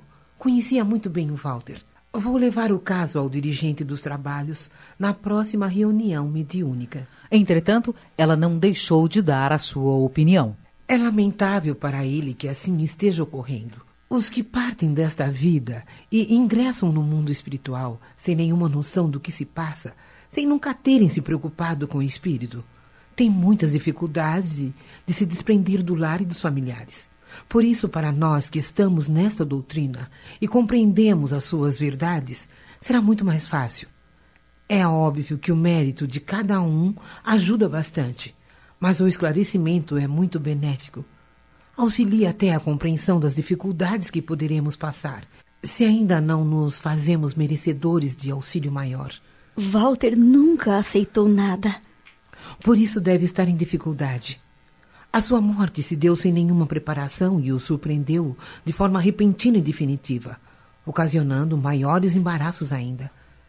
Entretanto, para Deus nada é impossível, e no momento certo, ele terá o auxílio a que faz jus. Devemos reconhecer que, não obstante intransigente e orgulhoso, Walter sempre foi um homem de bem, dedicado aos seus, trabalhador, honesto. E esses dotes contam bastante, favorecendo o auxílio do seu espírito. Assim esperamos, tia. A senhora sabe dos nossos problemas e eu não me sentiria à vontade tendo-o a vigiar-me. Na ignorância da sua situação, nem é salutar ao seu espírito permanecer em nosso lar pois estará retardando seu entendimento. Continuem orando por ele, que veremos o que fazer. O que for permitido por Deus se cumprirá. A hora do início da reunião chegou e eles encerraram a conversa, tomando seus lugares para receberem os esclarecimentos da noite. No final, se despediram rapidamente de Júlia, levando-a à confirmação de sua promessa e partiram de volta ao lar. Duas noites após, a reunião mediúnica da qual Júlia era participante se realizava. Antes do início dos trabalhos, quando alguns casos eram expostos para a solução de problemas de ordem espiritual que envolviam encarnados, Júlia colocou o seu pedindo uma verificação por parte da equipe espiritual caso se confirmasse a suspeita de seus familiares, se Deus permitisse que ele pudesse ser trazido para ser esclarecido, auxiliado e encaminhado para um refazimento e plena consciência da sua condição. Terminada a exposição, a prece de abertura foi efetuada e os trabalhos foram iniciados com a comunicação de algumas entidades necessitadas de esclarecimento, bem como de outras apegadas ao mal, desejosas de prejudicar aqueles a quem assediavam com seu ódio. Júlia estava entendendo que não seria daquela vez que Walter teria a oportunidade de manifestar-se. Quase no final da reunião, porém, um dos médiums ficou envolvido por uma entidade que revelava irritação, não se conformando com a submissão a que a mantinham. Imediatamente. Deve ser o Walter. Algum tempo demorou para que ele compreendesse que não mais fazia parte do mundo dos encarnados. Pedido foi a Júlia, pelo dirigente dos trabalhos, que ela própria ajudasse na doutrinação, identificando-se perante ele e narrando em detalhes os acontecimentos da tarde em que ele partira para que nenhuma dúvida lhe restasse. O que imaginavam tivesse um efeito benéfico ao seu espírito ocorreu ao contrário. Ouvindo a narrativa da cunhada, ele teve em seu espírito todas as lembranças da sua vida, da sua insatisfação com o filho e, naquele momento, manifestando-se de forma surpreendente e jamais esperada, gritou: Então ele é o culpado da minha morte! Não fosse por ele, eu ainda estaria vivo! O doutrinador interferiu para aplacar sua ira, mas ele, sem lhe dar atenção, prosseguiu. Algum motivo havia para eu não gostar daquele filho, desonra da minha vida. Não satisfeito em só ter me envergonhado, ainda por causa dele, vinha perder a vida! Não fale assim, meu irmão. Os desígnios de Deus têm os seus caminhos. E se você deixou seu corpo naquelas circunstâncias, era porque assim deveria ser. Não sabemos os débitos que trazia para serem ressarcidos, e com certeza, com o que lhe aconteceu e do modo como aconteceu, você deve ter saudado alguns deles. Que me interessam débitos ressarcidos? Isso é o que vocês falam. O que eu desejava era ter continuado vivendo. Ainda era novo e tinha muito por fazer, mas ele se haverá comigo. Agora farei pagar por tudo o que me fez sofrer. Se não tivesse inventado aquele piquenique apenas para me aproximar dele, nada teria acontecido. Aquele filho maldito vai pagar pela minha morte! Não fale assim.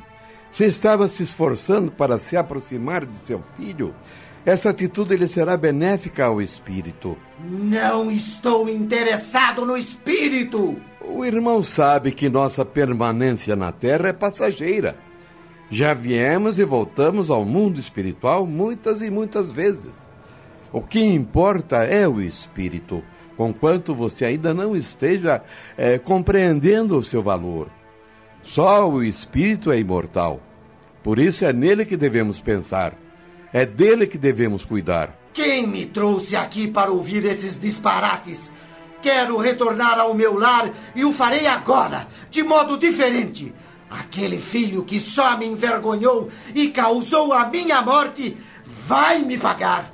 Eu não o perdoarei nunca. O irmão está muito revoltado. Precisa acalmar-se para compreender o que lhe explicamos.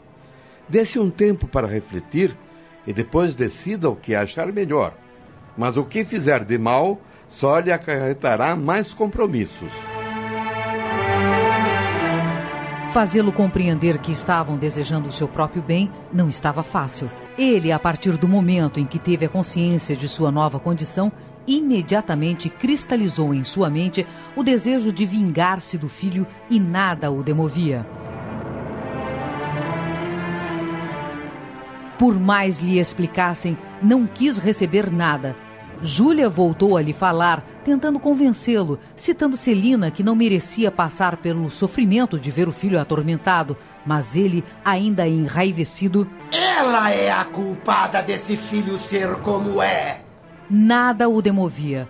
O doutrinador dispensou-o, colocando-se à disposição para recebê-lo quando desejasse um auxílio, e o mesmo fizeram os orientadores do mundo espiritual, que o advertiram ainda uma vez, dizendo-lhe que ele faria apenas o que fosse permitido, e tudo o que promovesse só viriam em auxílio do filho e compromissos para si mesmo. Walter deixou a reunião enfurecido e humilhado. Nunca tivera que passar por situação semelhante em vida. Nunca recebera um aconselhamento de alguém porque sempre soubera dirigir sua vida. O que pretendiam esses que me trouxeram? Que me submetesse e dissesse: Estou arrependido de tudo o que fiz? Mas o que fiz eu?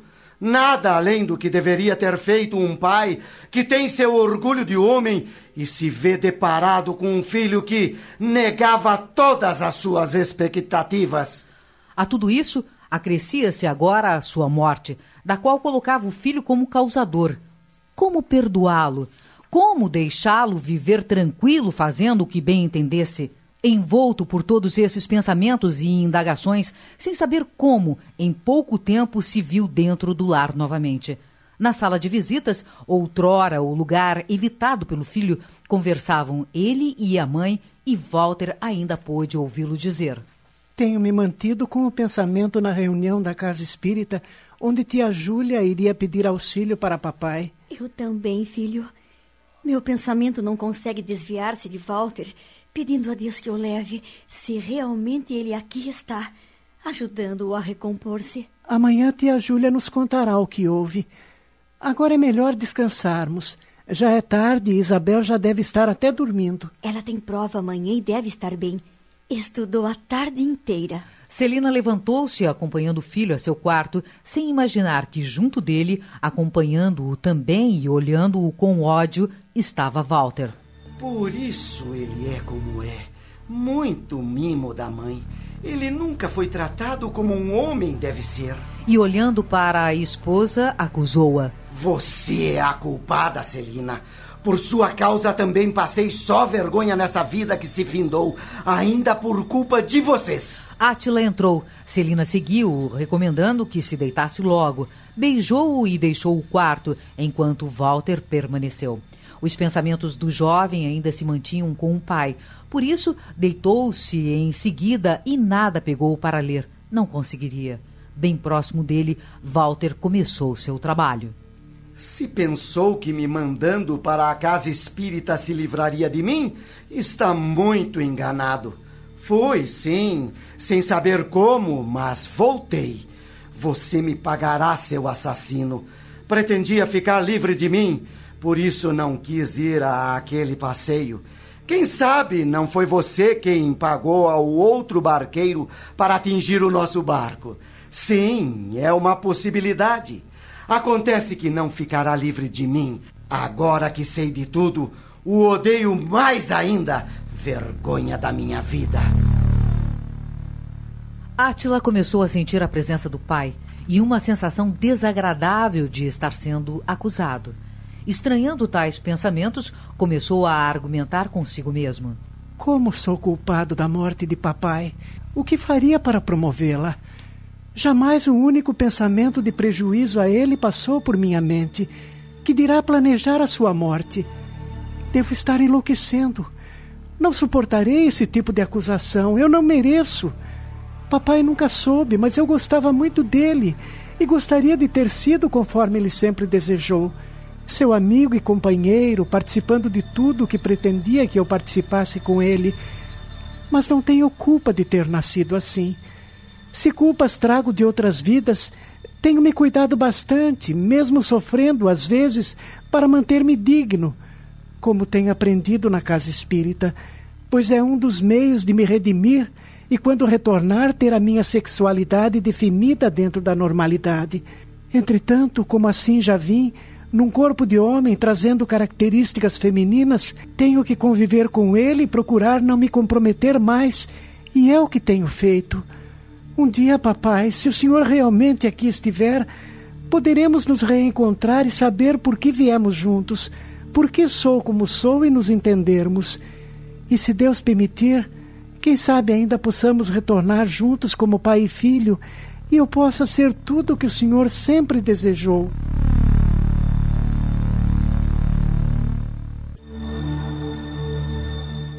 Conforme Átila ia fazendo essas colocações, Walter foi se acalmando um pouco e parou para ouvi-lo, não o atingindo mais.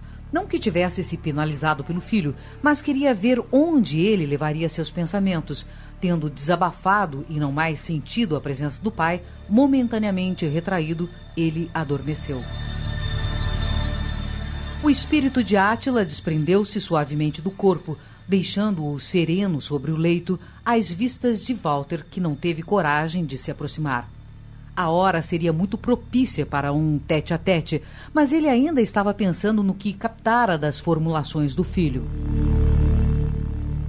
Passados alguns instantes, Átila Espírito deixava a casa e Walter, tendo se recomposto emocionalmente, reagiu contra si mesmo e todo o ódio que sentiu contra o filho voltou. Deixara-o sair, porém ele retornaria, teria que retornar e, ao fazê-lo, se depararia com ele, pois não desejava arredar-se dali para não perder o ensejo. Algumas poucas horas passaram e, quase ao amanhecer, percebeu que o filho regressava. Antes que tomasse o corpo para despertar, Walter apresentou-se, assustando-o sem nenhuma demonstração de caridade, mas desejando extravasar o ódio que seu coração retinha, disse-lhe a queima-roupa: Foi passear, assassino? Se a presença do pai já o assustava como encarnado, depois dessa manifestação, Atila tremeu. Sem ter como revidar suas palavras, mas não pretendendo deixar aquela acusação sem esclarecimento, encheu-se de coragem e indagou: Assassino por quê? De quem eu tirei a vida? É sonso ou apenas está fingindo que o é para ninguém desconfiar de você? Não entendo essa acusação. Irá entender. Quanto pagou ao outro barqueiro para atingir o nosso barco, atirando-me fora? Como pôde ter essa ideia? Depois de muito pensar e concluir que eu nunca deveria ter querido me aproximar de você. Tive o melhor dos propósitos e você me traiu. O senhor está enganado. Aceitei o seu convite também com a melhor intenção, uma vez que não gosto de piqueniques, muito menos de passeios de barco. Aceitei um e recusei o outro, nada mais. Para melhor observar a sua obra. Se o senhor sabe tanto, deveria saber que já estava praticamente morto quando foi atirado nas águas. Esta foi a conclusão a que a perícia médica chegou. Do contrário, o senhor teria reagido. Não acredito nisso. Pois pense melhor e veja em que momento começou a sentir-se mal. E para não se mostrar fraco diante dos outros, como sempre o fez, o senhor virou-se, fingindo mirar-se nas águas, e deve ter perdido os sentidos sem que ninguém percebesse. Invenções, apenas invenções. Pois então reflita e conclua por si mesmo. Eu vou retornar ao meu corpo. Só irá quando eu o dispensar. Sem se submeter e sem que o pai pudesse impedi-lo, Átila correu para o seu refúgio carnal e despertou agitado e muito assustado. Ah, ah, o que aconteceu, meu Deus? Parece que me deparei com papai e ele demonstrou muito ódio por mim. Eu não entendi por quê. Sabia que ele nunca gostou de mim, mas foi diferente. Parece que me fez acusações das quais não consigo me lembrar. Walter, que acompanhava essas interrogações do filho. Logo você saberá o porquê, filho assassino, pois eu o atormentarei, não só quando estiver dormindo, mas acordado também em todas as suas atividades. Passado algum tempo, Celina entrou no quarto para chamá-lo, encontrando-o muito assustado. Nossa, você está com uma cara. Aconteceu alguma coisa? Aconteceu sim, mamãe.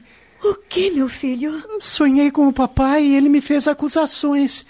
Não me lembro bem, mas estava bastante enraivecido contra mim. Mas sempre foi assim, meu filho. Porque agora seria diferente. Pois foi.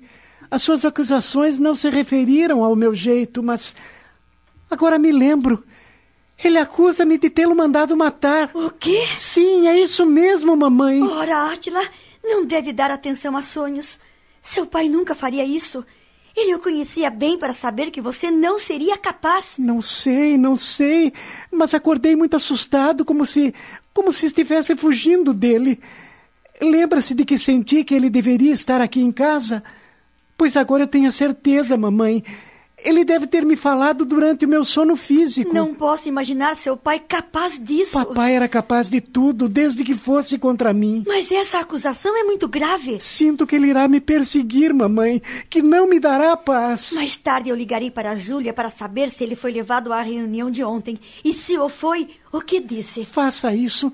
Eu estou amedrontado. Antes, para evitar estar junto de papai e não ouvir suas recriminações, refugiava-me em meu quarto. Mas agora nem isso posso fazer. O seu espírito livre faz o que entende, e ainda mais com o ódio que sempre teve por mim, me perseguirá. Seu pai não gostava do seu modo de ser, mas daí a dizer que o odiava é demais. Se não chegava a tanto, agora eu sinto que é esse o sentimento que nutre por mim.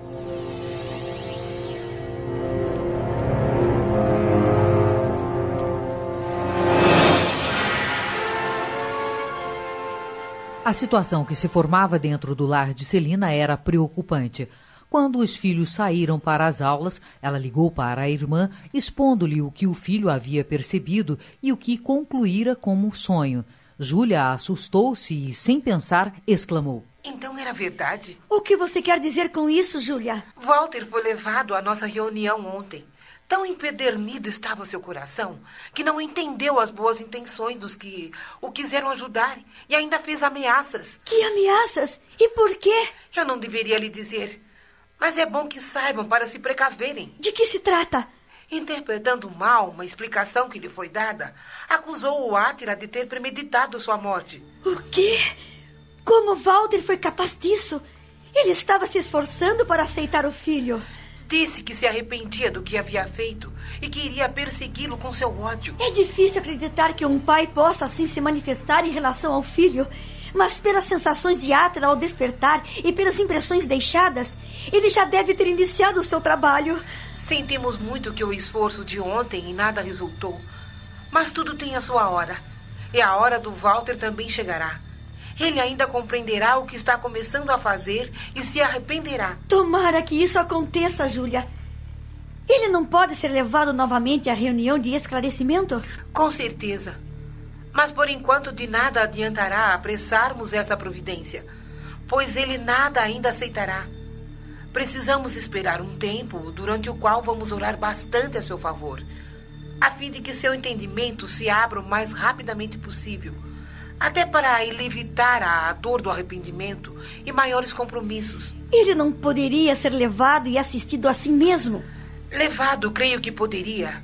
Mas o que não é resultado da compreensão e da aceitação gera revolta e nenhuma assistência será eficiente. Isto sem falarmos de que aquele que é levado contra a vontade acaba por fugir e retorna com mais ódio e maior desejo de vingança. Então, Estamos passando por uma situação muito séria. Nada há diante de Deus que não tenha solução, Celina. Os recursos do mundo espiritual são infinitos e ele com certeza será ajudado. Aqueles que passam pela reunião mediúnica e nada aceitam, ainda que retornem ao seu trabalho antigo, não serão mais os mesmos. Eles pensam que estão agindo ao seu bel prazer, mas estão sendo controlados. Nada fazem que Deus não permita. Todos nós somos devedores um dos outros, e esses débitos precisam ser ressarcidos. Como todo sofrimento passado em razão de circunstâncias tais, são créditos a nosso favor. No momento certo, os que se encarregam de auxiliar falarão com o Walter e aos poucos irão trabalhando seu espírito até o momento em que se encontrar preparado para receber o auxílio que quisemos lhe prestar ontem. Nada fica perdido e o seu dia também chegará. Não desanimem e nem se desesperem e orem muito.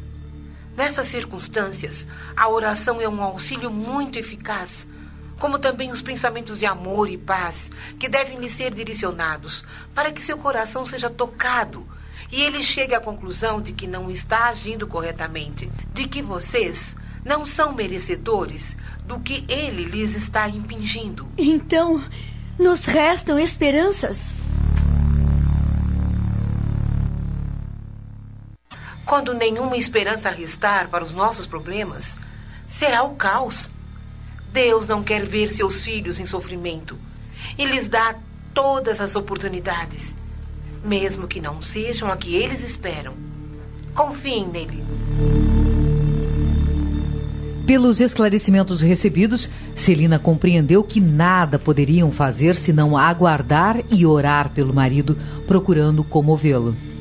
É impossível que ele, o mesmo Walter que conheci e amei, com quem alimentei tantos sonhos e acabei por me casar, o mesmo que esperou com ansiedade o primeiro filho e ficou feliz ao ver que era um homem, agora alimente tais sentimentos no coração. Se com o passar do tempo ele mudara pelas fortes convicções que trazia, embora com dificuldade, ela tentou compreender. Entretanto, o que pretendia agora era por demais cruel, ainda mais se tratando do próprio filho. Onde ficou aquele coração que me amou e que juntos realizamos um sonho de amor? Se ele decepcionou com o filho que Deus nos mandou, ele não pensou em mim, a quem sempre afirmou amar. Não imaginou que fazendo o filho sofrer era o mesmo que fazer-me sofrer também.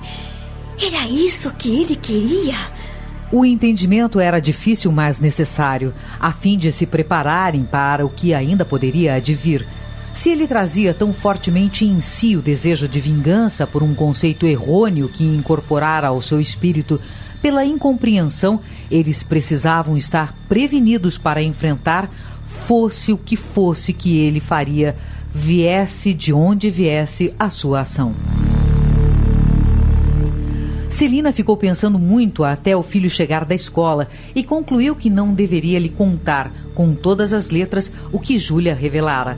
Alguma noção seria importante lhe passar, mas a intensidade do ódio que Walter demonstrara, a promessa da vingança, não seria necessário deixaria para que ele mesmo compreendesse através dos dons que começavam a manifestar-se, pois seria diferente do que lhe dar a certeza do que apenas possuía como provável. Assim, depois do almoço, longe de Isabel para não assustá-la nem fazê-la decepcionar-se com o pai, Celina contou o que considerou conveniente que ele soubesse. Nada disso é novidade para mim, mamãe. Sei que um período difícil me está sendo preparado pelo meu próprio pai, mas compreendo também que, se Deus o permite, é porque é necessário. Só me magoa que venha de quem eu deveria receber proteção e auxílio se ele tivesse condições de nos proporcionar. Não fique aborrecido por isso, querido. Um dia seu pai compreenderá e a dor do arrependimento fará sofrer muito, mais que qualquer sofrimento que poderá nos impor. Estou pensando em conversar com aquela senhora da casa espírita, a dona Olga, que sempre tem uma palavra de esclarecimento e força para nos transmitir. Pois faça-o, filho. Far-lhe-á bem. Talvez eu mesma precise de alguma palavra de fortalecimento para suportar esse difícil período que se nos avizinha, até que seu pai possa ser levado de vez para refletir nas suas ações e recomeçar em outras bases a sua verdadeira vida de espírito liberto. Para quem tem os propósitos de papai, essa reflexão ainda demorará muito. Devemos confiar. A ajuda de Deus está sempre pronta para nos ser dispensada. Confiemos e nos preparemos para sofrer sem revoltas, mas penalizados por Ele, que se compromete ainda mais, pensando em vingar-se estará se envolvendo com a justiça divina que não falha. Quanto a nós, não tenhamos rancor, mas compreensão e pena. Átila estava ciente de toda aquela situação e o que a mãe não lhe revelou, ele sabia por si mesmo, por senti-lo. Sabia que o pai iria perturbar-lhe a tranquilidade, mas nunca poderia imaginar o que lhe armava. Nos dias subsequentes, a vida no lar transcorreu normal. Às vezes, Átila percebia a presença do pai, sem sentir maiores perturbações, e passou a pensar que ele estivesse compreendendo o que realmente havia acontecido que ninguém era culpado de nada, senão as próprias circunstâncias da vida que impõem o momento de se chegar à Terra e o de retornar ao mundo espiritual. Depois daquela tarde em que Gilberto esteve na casa de Átila sem que tivessem conseguido estudar, ele retornou mais umas poucas vezes, mas, segundo as novas intenções de Walter, nenhum mal-estar, nenhum impedimento aos seus estudos foi provocado. Ao contrário, sentiam-se bem, os estudos caminhavam com eficiência e eles passaram a acreditar que, estando juntos, um auxiliando o outro, os problemas, os conceitos mais complicados aclaravam-se rapidamente.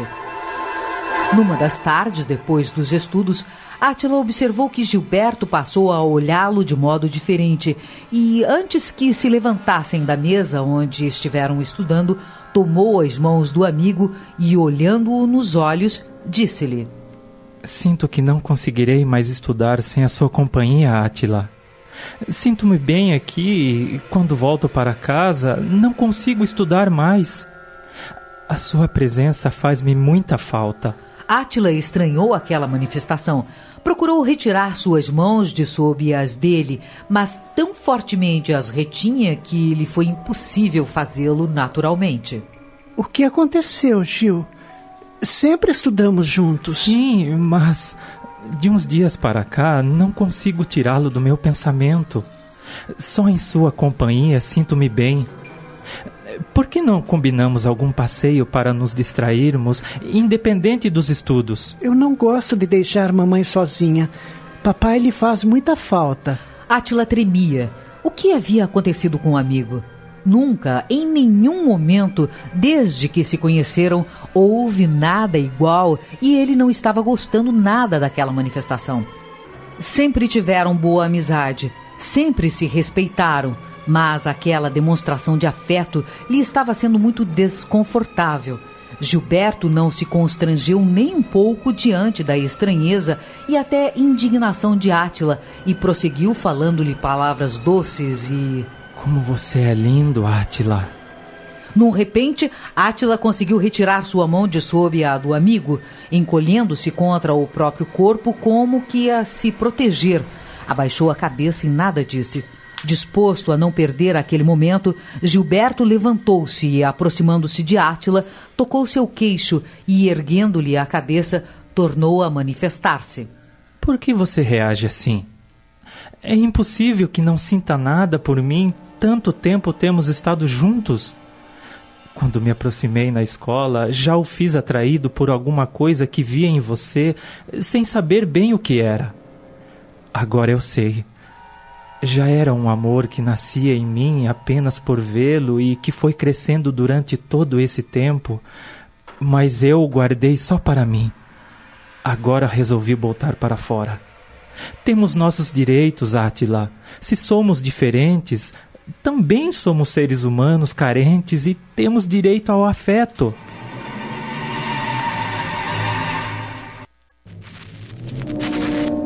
Átila estava petrificado, sem saber o que dizer.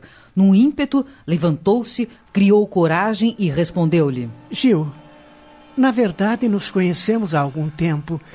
Eu o prezo muito como amigo, como meu companheiro de estudos e sua amizade sempre me fez bem. Mas daí a chegar ao que está me propondo vai uma grande distância. Sei que somos seres humanos carentes, muito mais que qualquer outro, pois sofremos pressões e discriminações em toda parte, até nos nossos familiares, no próprio lar. Contudo, eu que sofri tantas humilhações impostas por meu pai, aprendi bastante. Não é fazendo o que me propõe, não é entregando-me a sentimentos que considero inadequados, que meus problemas se resolverão. Pelo contrário, sofrerei mais. Até aqui, apesar do sofrimento que minha condição me impõe, nada tem em meu espírito que o desabone, nem que me envergonhe, sobretudo de mim mesmo. Quero manter-me como até agora. Muito tenho aprendido na casa espírita que frequento e não quero repetir uma nova existência nas mesmas condições. Se não posso ser tudo o que quero e como quero nesta minha atual existência, não tem importância. Tudo farei para ser, na próxima, uma pessoa com um sexo definido dentro da normalidade e ser feliz. Se nesta eu não o sou conforme desejava, não será entregando-me a desregramentos que o serei. Quero, nesta oportunidade, pelo aprendizado que realizo, agir corretamente dentro da minha inversão e manter-me íntegro. Sabemos que nosso espírito é imortal e esta não é minha única encarnação. Se assim sou, é porque muito já devo ter errado nessa área, erros que não desejo repetir, mas dirimir os que já trouxe para não me comprometer mais. Aprendi a viver nesta existência pensando na próxima e por isso nada farei para não comprometer-me diante de Deus. Gilberto ia ouvindo o amigo e encolhendo-se na sua vergonha. Ao final, quando Átila deu por encerrada a explicação, ele manifestou-se. Desculpe-me, Átila. Pensei que o conhecesse, mas vejo que falta muito ainda para que eu seja como você. Desculpe-me. Não acontecerá mais. Não sei o que houve. Algo estranho, uma força incoercível impeliu-me a tal atitude que não se repetirá. Diga-me que me perdoa para que eu possa ir embora tranquilo. Diga que não está ofendido, porque senão nem eu próprio me perdoarei pelo desatino que cometi. Preciso aprender tudo isso que você me disse, incorporar ao meu espírito, colocando nele uma couraça para que também não venha a errar. Ao término do apelo de Gilberto, Átila, desejando tranquilizá-lo, pediu-lhe: Esqueçamos o que houve, Gil.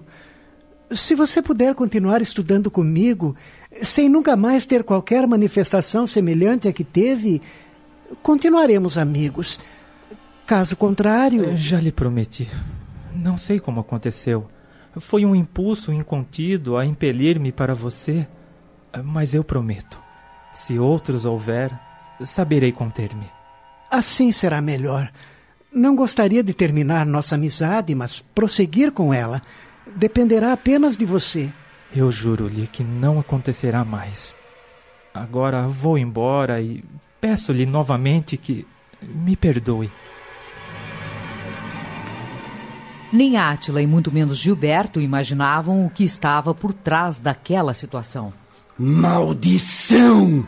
Sem saber o que fazer para vingar-se do filho, Walter, que prometera destruí-lo, achou por bem aproximar os dois, fazendo com que o filho se entregasse a uma paixão estranha e vergonhosa e o fizesse de tal forma que sua reputação ficasse totalmente maculada. Entretanto, nova decepção. Trabalhara de forma incansável a mente do jovem que também odiava, através do qual pretendia promover a perdição do filho a certa distância, como que a admirar a sua própria obra, impelira Gilberto e a aguardava. Mas nada do que esperava ocorreu. Ao contrário, ouviu de Átila palavras que revelavam compreensão da vida, com todos os problemas que ela lhe impusera, como nunca imaginara ele pudesse dizer. Elas eram o resultado do seu aprendizado na casa espírita, do seu esforço em pô-la em prática, porém, muito mais, o resultado das suas próprias conquistas.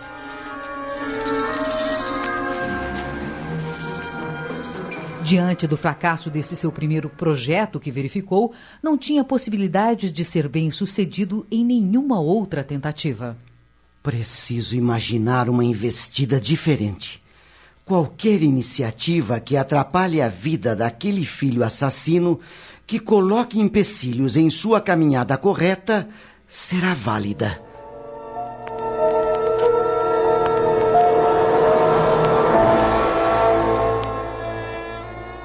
As orações e pedidos para que Walter compreendesse sua nova condição averiguasse o que realmente havia acontecido por ocasião do acidente, prosseguiam por parte de Celina e Átila, e o tempo foi passando. Exatamente um mês da primeira vez que ele fora levado à casa espírita para os esclarecimentos. Uma noite, após esse mês, a espiritualidade atenta às suas atividades houve por bem levá-lo novamente para avaliar o que havia conseguido aprender até então e se já se encontrava disposto a receber auxílio independente da sua vontade, quando alguns irmãos desencarnados necessitados de esclarecimentos já haviam passado pela comunicação, eis que Walter foi, a contragosto, colocado para também dar o seu depoimento e demonstrar se a sua mente e o seu coração se haviam aberto para alguma modificação. De início, ele, através do médium, demonstrou estar bastante irritado por sentir sua liberdade cerceada e a sua vontade desrespeitada. Ao cabo de algum tempo, porém, sem conseguir impor sua vontade, foi ficando dominado, não pela coerção da força, mas pela força coercitiva do amor. Não que ele estivesse aceitando o que lhe diziam, mas compreendendo que ali não adiantava reagir. Algumas possibilidades lhe foram propostas, mas ele nada aceitou. Meu trabalho ainda não está terminado. Meu primeiro projeto fracassou, mas já estou planejando outro que, espero, desta vez não falhará. Irmão, entenda: o que toma como fracasso foi uma vitória, pois assim deixou de assumir compromissos maiores e pôde comprovar as reais qualidades morais do seu filho. Basta! Basta! Nenhum argumento vai me convencer a desistir de prejudicar aquele filho que foi a minha vergonha. O grupo de auxílio a esses espíritos necessitados de esclarecimentos empenhava-se, mas nada surtia efeito, nada mudava nenhuma das convicções que Walter colocara no coração e acarinhava como causa da vingança que desejava realizar. Na verdade, naquela existência nada houvera que as justificasse, mas seu espírito guardava, de existência anterior, acontecimentos adormecidos que, conquanto ainda não aflorados, traziam-lhe sensações às quais se apegara, confundindo-as com os acontecimentos mais recentes. A reunião foi encerrada e Walter, sem ter sido contido na sua vontade, foi liberado e retornou ao antigo lar. Levava muitos argumentos nos quais pensar, mas recusava-se a aceitá-los. Seu plano de vingança ainda demorava no seu coração. Só lhe faltava a forma de executá-lo para que não falhasse. A espiritualidade maior que assessorava esse tipo de reunião, também preocupada com o que ele pudesse realizar, organizava um projeto de ação eficaz e definitivo para que a paz adentrasse seu coração e essa mesma paz retornasse ao seu antigo lar. Consultas foram realizadas aos seus superiores hierárquicos, auxílio e recursos foram solicitados e o plano, depois de bem elaborado, foi aprovado e permitido. Se até então ele se mantivera empedernido, nada aceitando, depois do que realizariam, esperavam que a situação se modificasse. Uma tarde, quando as sombras da noite se avizinhavam, favorecendo a execução das medidas preliminares do plano organizado no mundo espiritual para auxiliá-lo, uma equipe chegava ao lar de Celina. Antes de entrar, um de seus membros, cuidadosamente para não ser visto, adentrou-se na casa à procura de Walter. Nada demorou para encontrá-lo. Estava no quarto do filho e mantinha-se a certa distância, mas sem perdê-lo de vista. O jovem havia completado seus estudos da tarde e deixava o quarto, indo para a companhia da mãe. Como que, acuado nas suas reflexões demolidoras, o irmão que o observava pôde verificar todo o ódio que seu espírito estilava em direção ao filho. Filho maldito! Vergonha da minha vida! Sua hora está chegando!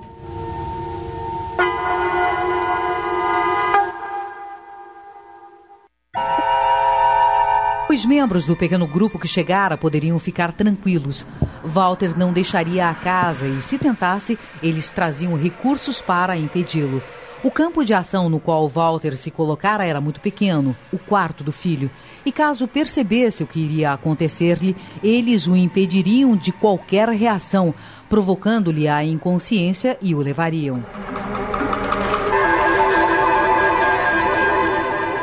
Quando a noite já se encontrava instalada, todos os membros do grupo entraram na casa, dirigindo-se diretamente ao quarto de Átila, onde Walter permanecia no mesmo lugar e posição.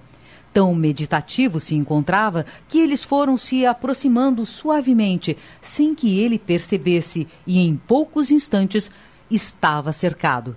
Notando algo estranho ao seu redor, receoso, ergueu a cabeça, mas não divisou todos os membros do grupo. Um ou dois apenas, necessários para o que realizariam, foram vistos por ele, assustando-o. Quem são vocês? Irmãos desejosos de ajudá-lo. Eu não preciso de ajuda. Vou fazer o que quero sozinho. Não viemos ajudá-lo em realizar nenhum plano contra ninguém mas a sair dessa situação de incompreensão e compromissos na qual se encontra. Quem sabe de mim sou eu. Vão embora. Estou em minha casa e vocês não foram convidados. Sabemos disso e mesmo assim aqui estamos. Sabemos também que o irmão está equivocado e desejamos esclarecê-lo. Não se intrometam no que só a mim pertence. Enquanto esse diálogo se realizava, os outros foram tomando suas providências e, em pouco tempo, sem que ele percebesse o que realmente estava acontecendo, tinham-no dominado e inconsciente à mercê dos que pretendiam auxiliá-lo. Com os recursos que possuíam movimentados para a importante missão, no tempo considerado adequado, eles chegaram ao ponto onde Walter ficaria alojado. Colocado num leito para repouso, a sua inconsciência ainda perduraria por alguns poucos dias, período em que seu espírito seria trabalhado para compreender o que eles desejavam e terminasse de vez com sua atitude comprometedora. Após três dias, Walter foi despertado daquele sono profundo, durante o qual esteve totalmente alheio ao que ocorria. Ao ver-se no lugar estranho, tentou levantar-se imediatamente, olhando de um lado para o outro, indagando com certa impaciência o que haviam feito com ele e onde se encontrava. Tranquilize-se. O irmão aqui se encontra a fim de participar de alguns esclarecimentos que irão auxiliá-lo bastante. Isto aqui é um julgamento? Não, irmão. Não estamos em nenhum julgamento e não somos ninguém para julgá-lo. Nós, que também temos um passado de erros, desejamos apenas ajudá-lo, nada mais. E me tem nestas condições? Você é livre, e é como espírito livre que vamos auxiliá-lo. Aceitar depois o que lhe vamos mostrar está em si mesmo. Nossa intenção é sempre a melhor, mas se depois de tudo desejar retornar, será liberado. Onde estou? Que lugar é este? Um lugar abençoado por Deus para receber os que se encontram cansados e precisam de repouso. Os que estão equivocados e precisam de esclarecimentos. Então vamos logo com isto, que não tenho muito tempo a perder. Às vezes, quando pensamos estar perdendo tempo, nós o estamos ganhando. De outras, ao julgar que estamos ganhando, estamos perdendo, não o tempo, mas a nós mesmos, pela má utilização que lhe damos. Não fique impaciente. Estamos felizes em tê-lo conosco. Esteja também. O irmão que lhe falava aproximou-se mais do seu leito, estendeu sobre ele suas mãos e orou profundamente a Deus, pedindo-lhe o seu concurso, a fim de que, tão pertinaz nas suas intenções, compreendesse todo o alcance do que desejavam lhe fazer. Sem ação, diante da atitude de amor daquele abnegado irmão, Walter permaneceu encolhido e foi recebendo os benefícios de tão ardente prece e logo adormeceu. A manhã seguinte seria o início de um novo dia que esperavam pudesse modificar seus conceitos, ajudando-o a reconhecer seus erros para, a partir de então, se recompor. O que eles pretendiam mostrar a Walter estava pronto foram levantados no arquivo espiritual fatos de uma encarnação pregressa não muito afastada no tempo, cujos elementos lhe facilitariam a reflexão. Quando despertou, depois de terem-no preparado durante toda a noite, ele foi convidado a levantar-se e tão bem disposto se encontrava que nenhuma vacilação ou má vontade o impediriam de fazê-lo. O auxiliar encarregado de despertá-lo pediu-lhe que o acompanhasse. Sem contestação e curioso, Walter o seguiu até uma pequena saleta, deparando-se no seu interior com três irmãos, os mesmos com os quais já estivera antes, próximos a uma tela de tamanho pequeno, mas suficiente para o que desejavam mostrar-lhe. Walter foi convidado a sentar-se diante da tela e uma espécie de fone, como o que conhecemos aqui, foi-lhe entregue para colocar em seus ouvidos, com uma haste circundando a sua cabeça. Muito bem, podemos começar. Um pequeno aparelho ligado à tela por um tênue fio foi acionado e, diante dele, imagens surpreendentes começaram a surgir. Preste atenção às imagens, irmão. Reconhecer-se-á nelas no momento conveniente, embora sua aparência seja outra. O local mostrado tinha o aspecto de um palácio onde festejavam com alegria a chegada do primogênito, aquele que seria, num futuro, o substituto do soberano, esperança do reino e a alegria dos pais. Se tivesse nascido uma menina, não teria sido tão bem recebida quanto fora aquele que chegara, satisfazendo os anseios do pai e a alegria da mãe, que não deseja decepcionar o marido porque muitas vezes, quando eles não eram satisfeitos nas suas expectativas de possuir um filho homem, a esposa era considerada culpada.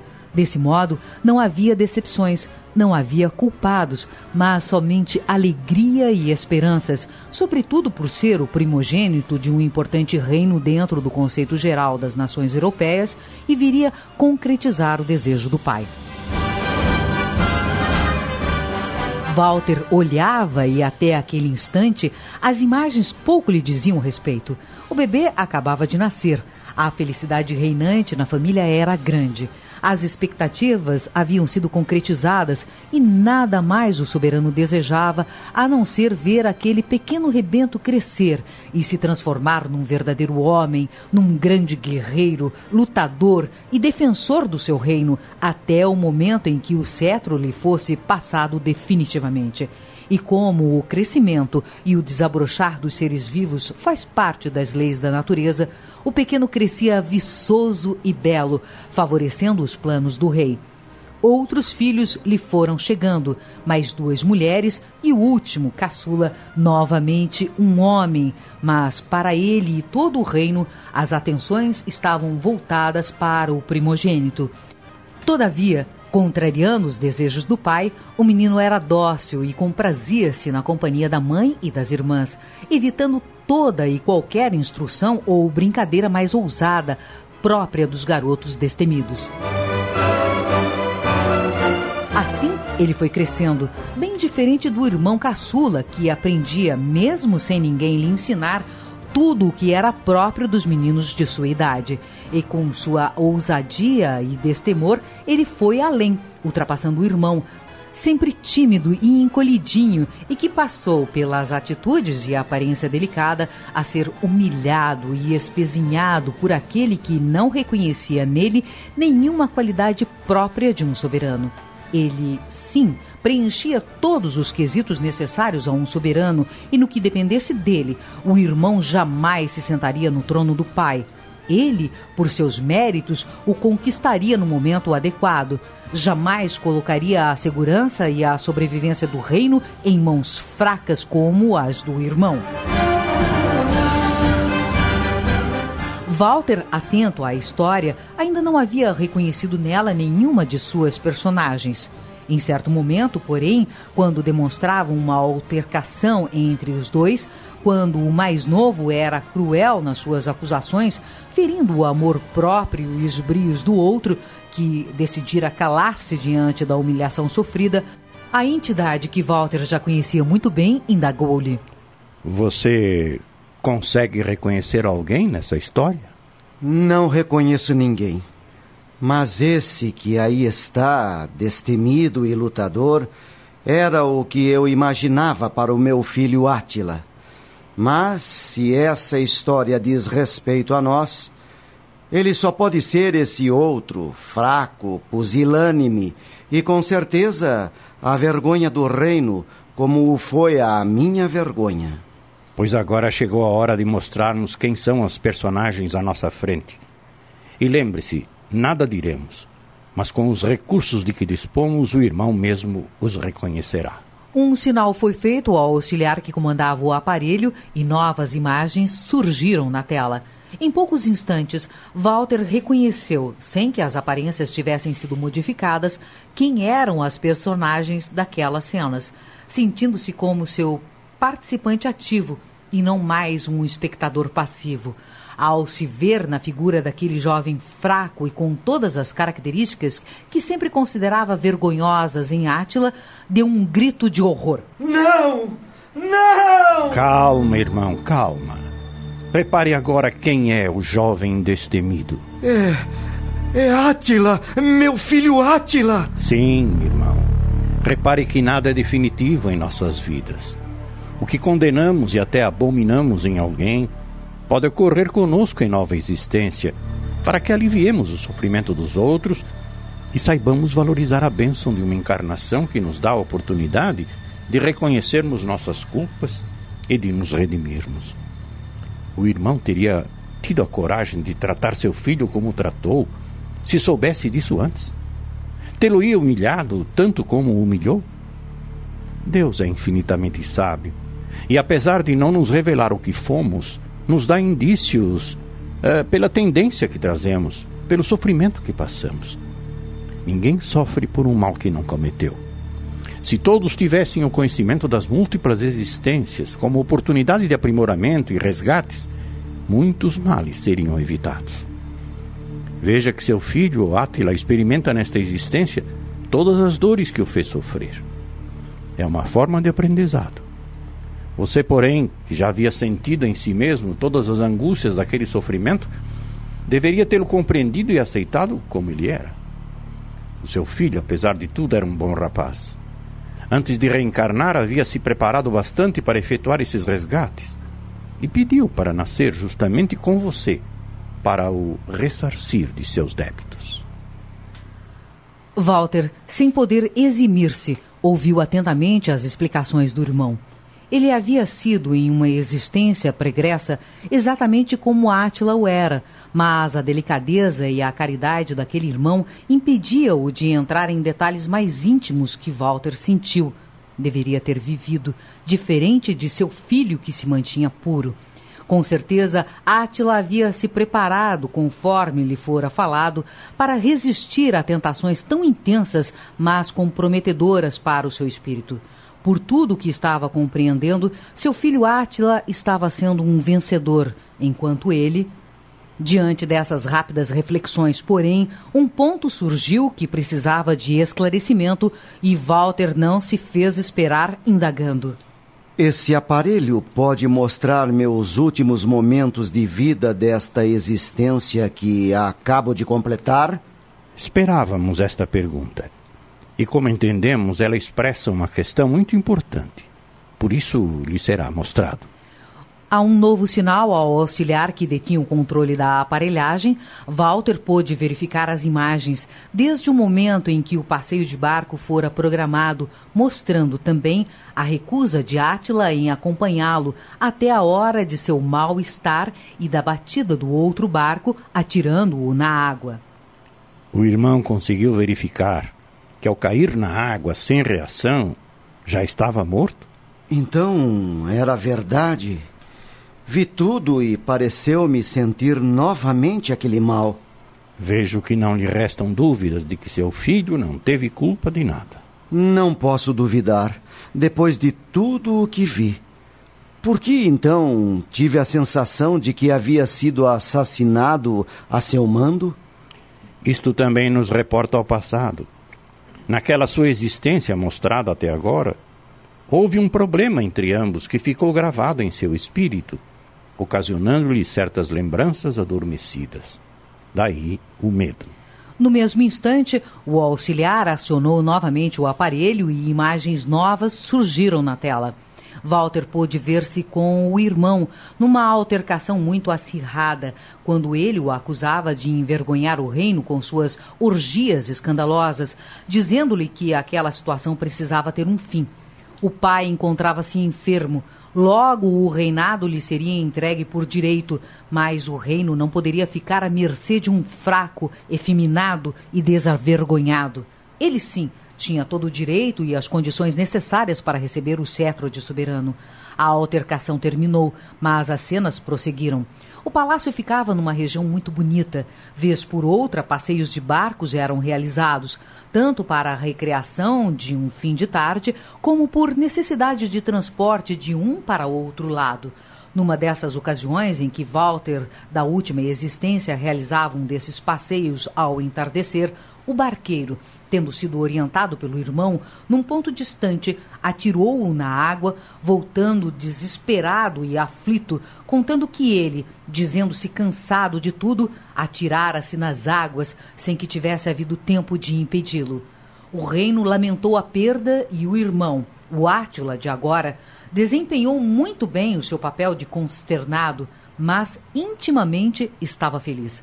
Nada mais o impediria de subir ao trono quando seu pai faltasse. Diante de todo o exposto e de todo o observado, Walter não tinha mais argumentos.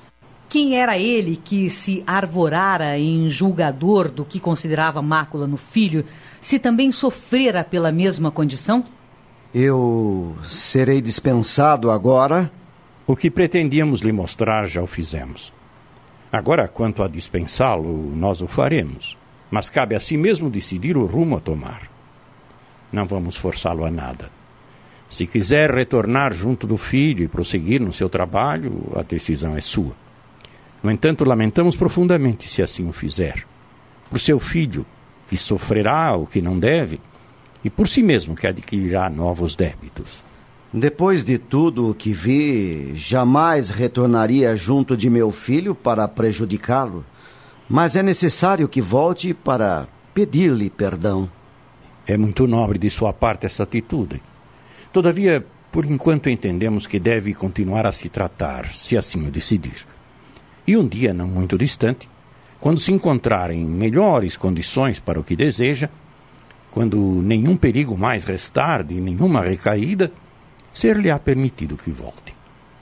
Muito em breve, seu filho terá sua mediunidade desenvolvida e pronta para participar daquela reunião onde o irmão foi levado por duas vezes e recusou qualquer auxílio. Posso lhe pedir mais um esclarecimento? Todos os que nos forem permitido transmitir. Quero saber como o Átila daquela existência audaz, destemido, orgulhoso da sua força e coragem, tenha reencarnado, transformado num pusilânime efeminado? Seu filho cumpriu muito bem o, que lhe foi programado, pelo arrependimento que demonstrou quando tomou consciência, aqui neste mundo de verdades, do que havia realizado. Com o passar do tempo, compreendeu que só estaria bem consigo mesmo se tivesse uma existência em moldes idênticos a, que o Senhor tivera. Entretanto, propôs-se a si mesmo, diante do que aprendera e progredira, a conter toda e qualquer manifestação da sua sexualidade transvertida. E vem se saindo muito bem. Entendi. O que será feito de mim agora? Se aceitar o nosso oferecimento, será levado para iniciar um tratamento. E conforme se sair dentro do que lhe for proposto, poderá voltar um dia e lhe pedir o perdão que deseja. Enquanto isso, ele viverá temeroso, pensando que ainda me encontro lá? Não se preocupe com isso. Ele tem sensibilidade suficiente para perceber que não estará mais entre eles. Seu filho viverá tranquilo dentro das suas possibilidades e esforço, e prosseguirá sua vida sem mais humilhações nem receios do Senhor. Mas ainda carregando o estigma que trouxe como resgate, e deverá continuar a fazê-lo tão bem quanto tem feito até aqui. Levem-me, então, para onde desejarem. Confio nos senhores pelo que fizeram por mim e por meu filho também. Antes disso, meu amigo, devo dizer-lhe que o perdão, tanto para o que pede como para quem deve perdoar, não é aquele que se pronuncia em palavras, desprovido de sentimentos. Ele deve partir do mais profundo do ser para que seja verdadeiro. Por isso ainda é um pouco cedo para fazê-lo. Quando sentir em si a verdadeira convicção de que deve perdoá-lo pelo que ele lhe fez, não nesta existência, mas naquela que lhe foi mostrada, terá condições de pedir que ele lhe perdoe pelo que o obrigou a sofrer nesta última existência. Compreendo, irmão. E esforçar-me-ei desejoso de que esse dia chegue o mais rápido possível para que me liberte de vez.